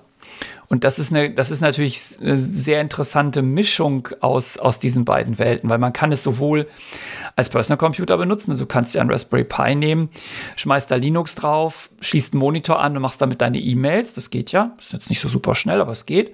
Du kannst ihn aber auch nehmen, äh, wie wir das auch machen in manchen Projekten und ihn wie ein Mikrocontroller betreiben, der aber echt Power hat und auf den man natürlich auch äh, Sachen machen kann, mit, mit, wo man Libraries braucht aus Betriebssystemen und Gott weiß was alles. Und das ist eigentlich, das macht den Raspberry Pi zu so einer, zu so einer wilden Mischung, die manchmal super ist und manchmal einfach nur nervt. Genau, das würde ich auch sagen. Also der, der, also nicht das letzte mit dem Nerven, sondern ähm, der Raspberry Pi ist halt wirklich, ähm, der kann dann da verwendet werden, wo du wirklich, ähm, ja, ähm, Anwendungen hast, die extrem anspruchsvoll sind. Also hier mein ähm, selbstspielender Go-Roboter, der besteht ja nur aus dem Raspberry Pi und da ist, ähm, da kann ich mit dem mit den GPIO-Ports kann ich halt den, den Mo die Motoren der der Linearachsen bewegen, den Sauggreifer ansaugen. Ich kann ähm, die LEDs, die Neopixel-LEDs, die dann halt ähm, den den Schalter ähm, ähm, ähm, leuchten lassen, anstellen. Ich kann äh, Sprachausgabe machen, die ist auch dann äh, auf per Linux einfach drin. Ich kann über die, der Raspberry Pi hat auch einen eingebauten Kameraport direkt, da muss ich also keine USB-Kamera anschließen, sondern es gibt extra Original Raspberry Pi-Kameras, die dann nativ da drauf kommen und schön klein sind. Da ist dann eine Erkennung, die von oben das Go-Brett mit, ähm, mit OpenCV, künstlicher Intelligenz, äh, gut, es ist künstliche Intelligenz, ja, kann das dann äh, die erkennen, wo auf, wo auf dem Brett äh, ähm, ähm, ähm, Go-Steine liegen und das dann halt auch wieder entzerren von der Optik, dass, dass er halt weiß, okay, was, welche Koordinaten für den Greifer sind das jetzt. Das ist halt wirklich schon unglaublich leistungsfähig, ähm, viel mehr als Computer vor einigen Jahren auch schon, sag ich mal, konnten. Und ähm, das finde ich als Wahnsinn, dass man da sozusagen eine Mischung hat. Ähm, zum Beispiel autonome Roboter, da ist der ähm, im, im, Spielbereich, im Hobbybereich sind, ist der Raspberry Pi halt wirklich äh, Gold wert. Ähm, ich bin teilweise halt entsetzt. Es gibt ja auch eine Light-Version von dem, den Raspberry Pi ähm, ähm, Zero, ähm, der halt auch ähnlich leistungsfähig ist, hat ein bisschen weniger Wumms, hat auch diese Ports, ist aber halt noch kleiner. Und wenn ich dann sehe, dass sie dann sowas wie mit eurer Alarmanlage oder irgendwie sowas, wenn ich dann irgendwie sehe, dass dann Projekte sind, die sagen, ich habe was gemacht und ich sehe dann, ah ja, okay, Mikrocontroller. Und dann sehe ich am Ende, ja, ich habe den Raspberry Pi dafür genommen. denke ich jedes Mal, okay, wusstest du nicht, dass es auch Mikrocontroller gibt? Weil ähm, allein schon der Stromverbrauch ähm, disqualifiziert das total, weil der Raspberry Pi halt mit Strom nicht so ganz genügsam ist wie so ein, wie so ein Arduino, wenn der sich langweilt, sag ich mal, weil der Raspberry Pi ja schon immer den ganzen Tag einen Linux noch laufen hat mit seinen ganzen Prozessen. Das meinte ich ja auch, als ich gesagt habe, der manchmal auch total nervt. Also wir haben zum Beispiel ähm, so, ein, so ein Projekt bei uns, das nennt sich die Jiffy Box. Das ist einfach so ein, so ein Kasten, der sieht aus wie so eine alte Lochkamera. Da kannst du dich da vorstellen und dann wird ein Foto gemacht von dir, also mehrere Fotos, die werden dann zu so einem, äh, zu so einem GIF oder einem Video zusammengestitcht. Dann kannst du das zu Social Media hochladen, etc. etc. Und das, da benutzt man Raspberry Pi, Raspberry Pi Kamera, ein, ein Adafruit äh, Thermal Receipt Printer, dass du dann einfach deinen QR-Code kriegst, um das Bild runterzuladen, etc. Und das geht natürlich nur mit dem Raspberry Pi, weil wir ja diese ganze Bildverarbeitung da drin haben. Das muss ja, die müssen ja zusammengestitcht werden, die Bilder. Da läuft dann nochmal ein Image Magic drüber und macht da irgendwas mit den Bildern, stempelt da ein Logo rein, etc. Super. Ginge mit dem Arduino nicht. Aber es nervt natürlich auch, weil A, das Ding bootet richtig. Also du machst es an und dann kommt ein Bootscreen und dann merkst du, wie das Linux hochfährt. Und du musst es auch wieder richtig runterfahren. Also von dem Augenblick, wo du loslegen willst, bis du es wirklich benutzen kannst, da vergehen dann wirklich äh, viele Sekunden, weil es ist ja auch nicht der schnellste Computer auf diesem Planeten. Und ginge anders nicht, aber ähm, da, man nimmt das halt in Kauf, damit das geht, weil andernfalls müsste man einen normalen PC nehmen, da wäre es noch viel komplizierter. Aber wenn man jetzt für eine Aufgabe wie äh, ein bisschen LEDs blinken zu lassen und Raspberry Pi nimmt, wie du sagst, hat man es einfach voll komplett überzockt, ja, weil da, da, das ist, kann man tun, natürlich ist ja, man kann ja machen, was man will, aber ist vom Aufwand und von der, von der Usability natürlich viel, viel schlechter, als wenn man einen normalen Mikrocontroller nehmen würde. Und so würde ich es auch immer abgrenzen. Ich würde sagen, versuch's mit Mikrocontroller und wenn das nicht reicht, nimm Raspberry Pi und nicht umgekehrt. Wobei man auch trotzdem sagen muss, jetzt um den Raspberry Pi nicht schlecht zu reden, ähm, was der auf die Größe, der ist ja so groß wie eine Scheckkarte. Ähm, also wenn ich mir überlege, was man jetzt als Bastler, wenn man eine kleine Schachtel bauen würde und da ein Raspberry Pi nebst, nebst Akku, der ein paar Stunden hält, sag ich mal, da reintun würde. Ähm, und dann trotzdem, was man damit machen kann, ist aus meiner Sicht überraschend. Also, dass man wirklich, äh, was man sozusagen in Handflächengröße dann ähm, ähm, als, als Gerät selber, ohne dass man jetzt Industriebetrieb ist, der das in Großserie produziert und miniaturisieren will, machen kann, finde ich wirklich faszinierend. Also da sind eigentlich kaum Einschränkungen, was man sozusagen jetzt selber miniaturisieren kann, wenn man ein, man kann sich auch Alltagsgegenstände oder kleine Mini-Werkzeuge oder irgendwas mit dem Gerät bauen, die halt wirklich, ja, überraschend, ähm, sag ich mal, nah vielleicht an einem Consumer-Produkt sind, das auch eine gewisse Komplexität hat. Ja, klar, also es ist, es ist eine super Plattform und sie ist ja auch wirklich, wirklich günstig. Also wenn du, wenn du nur mal eben, also auch als, du kannst ja auch als PC benutzen, wenn du nur E-Mails machen willst, ist doch der Raspberry Pi ein super Ding oder mal irgendwie auf eine Webseite surfen. Also das ist ein ganz tolles Gerät und es ist auch eine, ist ja auch eine ähnlich, ähnliche Geschichte wie der Arduino. Ne? Das ist also so ein, ist ja, kommt ja aus Großbritannien und einfach Leute gesagt haben, wir brauchen, wir brauchen was, was diese Lücke füllt. Und also komplette Empfehlung für das Gerät, nur wie vorhin nochmal das Plädoyer, nur dann nehmen, wenn es Sinn macht und sonst einen Mikrocontroller nehmen. Das würde ich nur immer, das wäre für mich eine wichtige Message, weil man sich natürlich die ganze Programmierung von einem Raspberry Pi ist halt viel komplizierter, weil du hast ja einen PC, du musst dann in Python auf dem Gerät, das muss gestartet werden, musst du überlegen, wie starte ich das automatisch. Der GPIO-Ports musst du irgendwie drauf äh, zugreifen, manchmal fehlen dir dann die Rechte, zum Beispiel für die Kamera. Da musst du dann musst du eine bestimmte Gruppe anlegen. Also es kann schon sehr kompliziert werden, das wollte ich nur sagen. Nö, so habe ich es auch aufgefasst. Ja, und ähm, mit dem Raspberry Pi hattest du jetzt äh, die Giphy-Box schon gesagt, die du gemacht hattest. Hattest, hattet, hattet ihr noch irgendwelche Projekte mit dem Raspberry Pi, die jetzt, ähm, ich hatte jetzt noch den, den Ego-Bot genannt, ähm, wo man so referenzmäßig sagen könnte, dass das passt ganz gut zu diesem, zu diesem Computer? Wir bauen gerade eine, eine Arcade-Maschine ähm, für unsere 50-Jahr-Feier. Und da sind wir, versuchen wir es gerade noch mit einem Raspberry Pi zu machen und, äh, und einem, ähm, wie heißt das, Retro, RetroPie ähm, als Software da drin. Müssen wir aber mal gucken, ob, ob das funktioniert. Wenn nicht, gehen wir da auch auf einen normalen PC. Aber ähm, sonst habe ich hier noch zu Hause ein Pi-Hole, das heißt ein, ähm, ein Raspberry Pi, der meinen der DNS-Server spielt und einfach alle Werbung erdet. Also ich kriege ja eigentlich nie Werbung angezeigt. Ähm, aber sonst habe ich jetzt gerade neben der Jiffy Box keine ähm, Raspberry Pi Projekte. Ja. ja, gut, bei mir auch tatsächlich nicht. Ich bin auch in der Vergangenheit und auch aktuell eigentlich wirklich ähm, meistens eher auf ESP32, weil es dann halt auch so, so eher Gegenstände als dann Computerprojekte sind. Und da haben wir ja sogar auch einiges schon, also wir haben ja schon zwei Wortwecker-Versionen, also mit diesen, mit den Uhren, die man an die Wand hängt, die dann in so einer Art äh, Zahlen, äh, Buchstabenmatrix dann halt sagen, es ist 5 Uhr.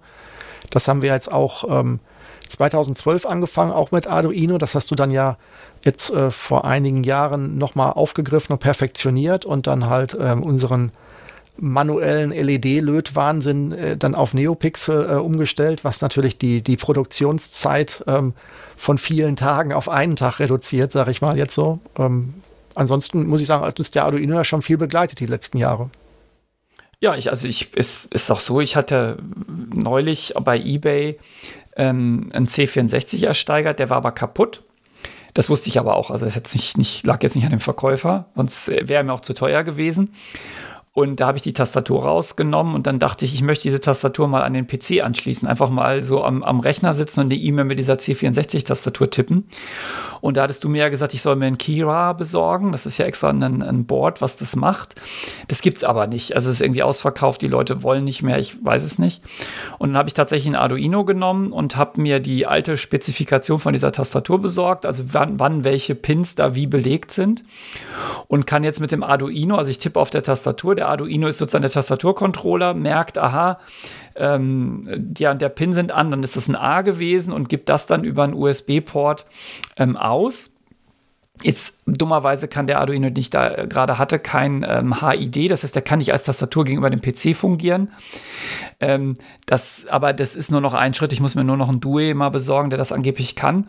Und dann könnte ich hier mit meinem, also ich kann jetzt schon tippen, aber es, ist, es verhält sich noch nicht wie eine Tastatur, sondern es kommt immer noch im äh, Serial Terminal raus, ähm, kann ich mit dem Ding ähm, arbeiten. Und das war so eine ganz spontane Idee. Ich hatte diese Tastatur, ich dachte, was machst du damit? Auch gehe ich in den Keller, hole ein Arduino, setze mich hier hin und ähm, programmiere programmiert das Ding. Und es war auch jetzt kein, kein mega großes Projekt, das ging halt relativ äh, zügig.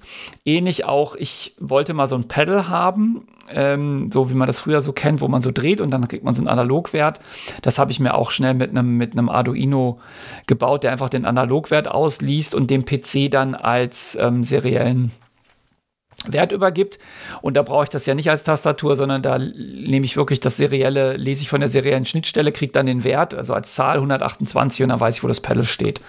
Das wären mal so jetzt zwei, ähm, zwei ganz konkrete Beispiele, was gerade hier auf dem Tisch liegt eigentlich.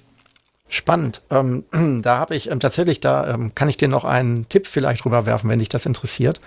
Ich hatte ähm, solche, ich hatte zweimal zwei Auftragsprojekte, die ähnliches getan haben, wo der halt der Arduino mit dem PC ähm, Messwerte austauschen sollte. Und da haben wir dann auch immer ähm, tatsächlich ähm, auch den seriellen Port ausgelesen. Das war aber immer unangenehm, weil das sollte äh, von Spieleentwicklungssoftware angelesen werden. Da musste man dann auch mal eine Library haben, die den RS232-Port äh, liest.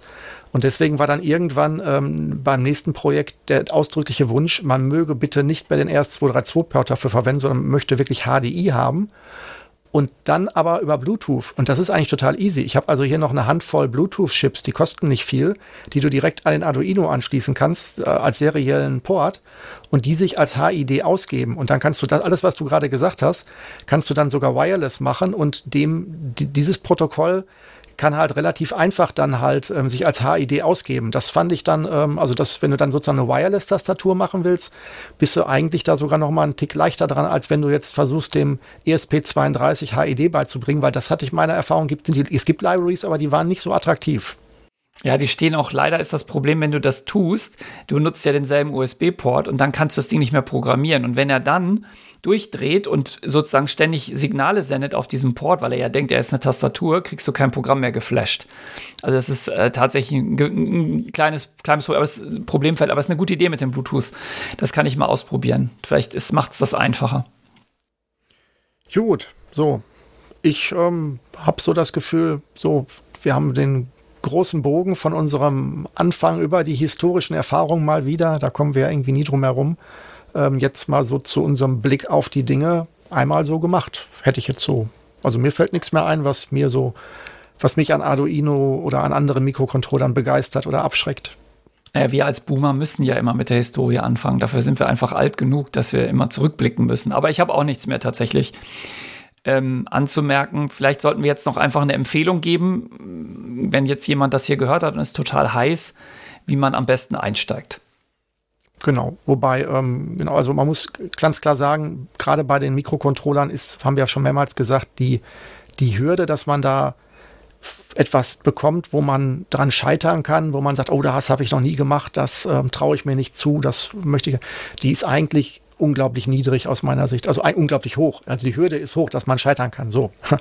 Also ähm, und ähm, es gibt halt tatsächlich, dadurch, dass das schon so lange auf dem Markt ist, gibt es halt auch unglaublich viele, äh, ja, so didaktische Sets, so kleine Kartonschachteln, wo du dann halt so, ähm, bau dir deinen so und so äh, hast, äh, deinen kleinen Linienfolgeroboter jetzt mal als Beispiel, jetzt vielleicht nicht für Arduino nicht, sondern für was anderes, aber solche Bauspiel, solche kleinen Sets, wo dann schon ähm, der Arduino selber drauf bei ist und eine, Anz, eine Hand von, von Bauteilen. Meistens heutzutage auf den sogenannten Breadboards. Das ist ja auch eine Errungenschaft, die ich, die ich jetzt erst in so, die ich früher nicht so kannte, als die C-Control-Sachen waren. Da musstest du eigentlich immer alles löten oder filigran mit irgendwelchen Klemmen feststecken und dann ist das alles wieder kaputt gegangen.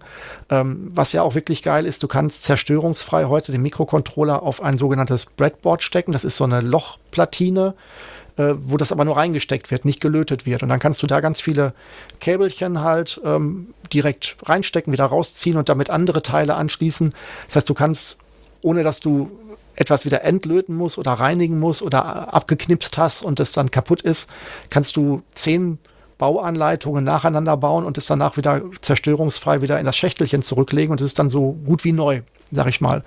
Und solche Baukästen mit vielleicht so bestimmten Themen, so Solarenergie messen oder was auch immer, da gibt verschiedene Themen, je nachdem für welches Thema man sich so interessiert, äh, von Detektiv, äh, weiß ich nicht, also es, je nachdem auch je nach Altersgruppe. Ähm, und da gibt's und da liegt man halt weit unter 100 Euro. Da liegt man sogar unter 50 Euro, würde ich mal so sagen, weit äh, bei solchen Sets, die man dann da sich mal holen kann. Ja, das wäre auch mein Tipp, dass man, dass man, man braucht halt so ein bisschen Peripherie, also äh, Servo, LED, Widerstände, Taster, Potis, Redkontakte, damit man irgendwie so ein paar Sachen bauen kann. Das ist natürlich so ein Set am, am einfachsten. Ist, man zahlt natürlich ein bisschen, bisschen Aufpreis, klar weil das sich jemand die Mühe gemacht hat, das zusammenzustellen. Aber das ist alles komplett bezahlbar und man muss ja auch nicht immer zwingend einen echten Arduino nehmen, wobei ich dafür plädieren würde, weil die Leute so viel geleistet haben, dass sie das Geld auch bekommen. Sondern es gibt ja auch Nachbauten, die komplett kompatibel sind und einfach nochmal nur die Hälfte kosten. Aber das ist ein super Einstieg und ich denke, das Wichtigste ist, dass man auch wirklich was Konkretes macht damit. Also das ist wie beim Programmieren, einfach nur programmieren kann man eigentlich vergessen. Man muss ein konkretes Projekt haben. Also nachdem man vielleicht den, die ersten Schritte mit dem Set gemacht hat, sollte man halt einfach versuchen, irgendwas zu Hause mal zu automatisieren. Ja, was ich die Katzenklappe oder äh, den Katzenklo-Feuchtigkeitsmelder oder den Blumenfeuchtigkeitsmelder, was immer man da so braucht. Und dann einfach loslegen, weil dann hat man auch eine ganz andere Motivation, das, ähm, das zu bauen. Also einfach loslegen. Das wäre auch mein Tipp. Ja, das, ähm, da schließe, schließe ich mich nochmal an und ähm, das kannst du jetzt dann auf der Gulasch-Programmiernacht vielleicht ja sogar dann in einer dieser Disziplinen oder in anderen Disziplinen ja sogar beobachten oder vielleicht sogar mitmachen. Ja, ich hatte tatsächlich überlegt, ähm, dass, äh, falls mir langweilig wird, ähm, was mitzunehmen, an dem ich sowieso gerade dran bin, so ein äh, Beleuchtungsprojekt, wo sich mehrere Controller so über WLAN synchronisieren und dann irgendwelche Animationen abspielen. Vielleicht nehme ich das mit, aber vielleicht gucke ich auch bei den anderen. Ich weiß noch, wie gesagt, ich war ja lange nicht da. Ähm, wegen Corona, aber ich, ich bin, ich glaube, es wird spannend und wenn, wenn ich keine Lust habe, irgendwas selber zu machen, dann gehe ich halt einfach in die Vorträge, die ja da auch den ganzen Tag laufen. Und Workshops. Ja. Dann wünsche ich dir noch viel Spaß und ähm, ja, dann vielleicht schon mal bis zu unserer nächsten Folge. Ja, genau. Ich werde berichten und ähm, dann danke für dieses Gespräch und sage ich einfach mal Tschüss. Ja, ciao Thomas. Ciao Daniel.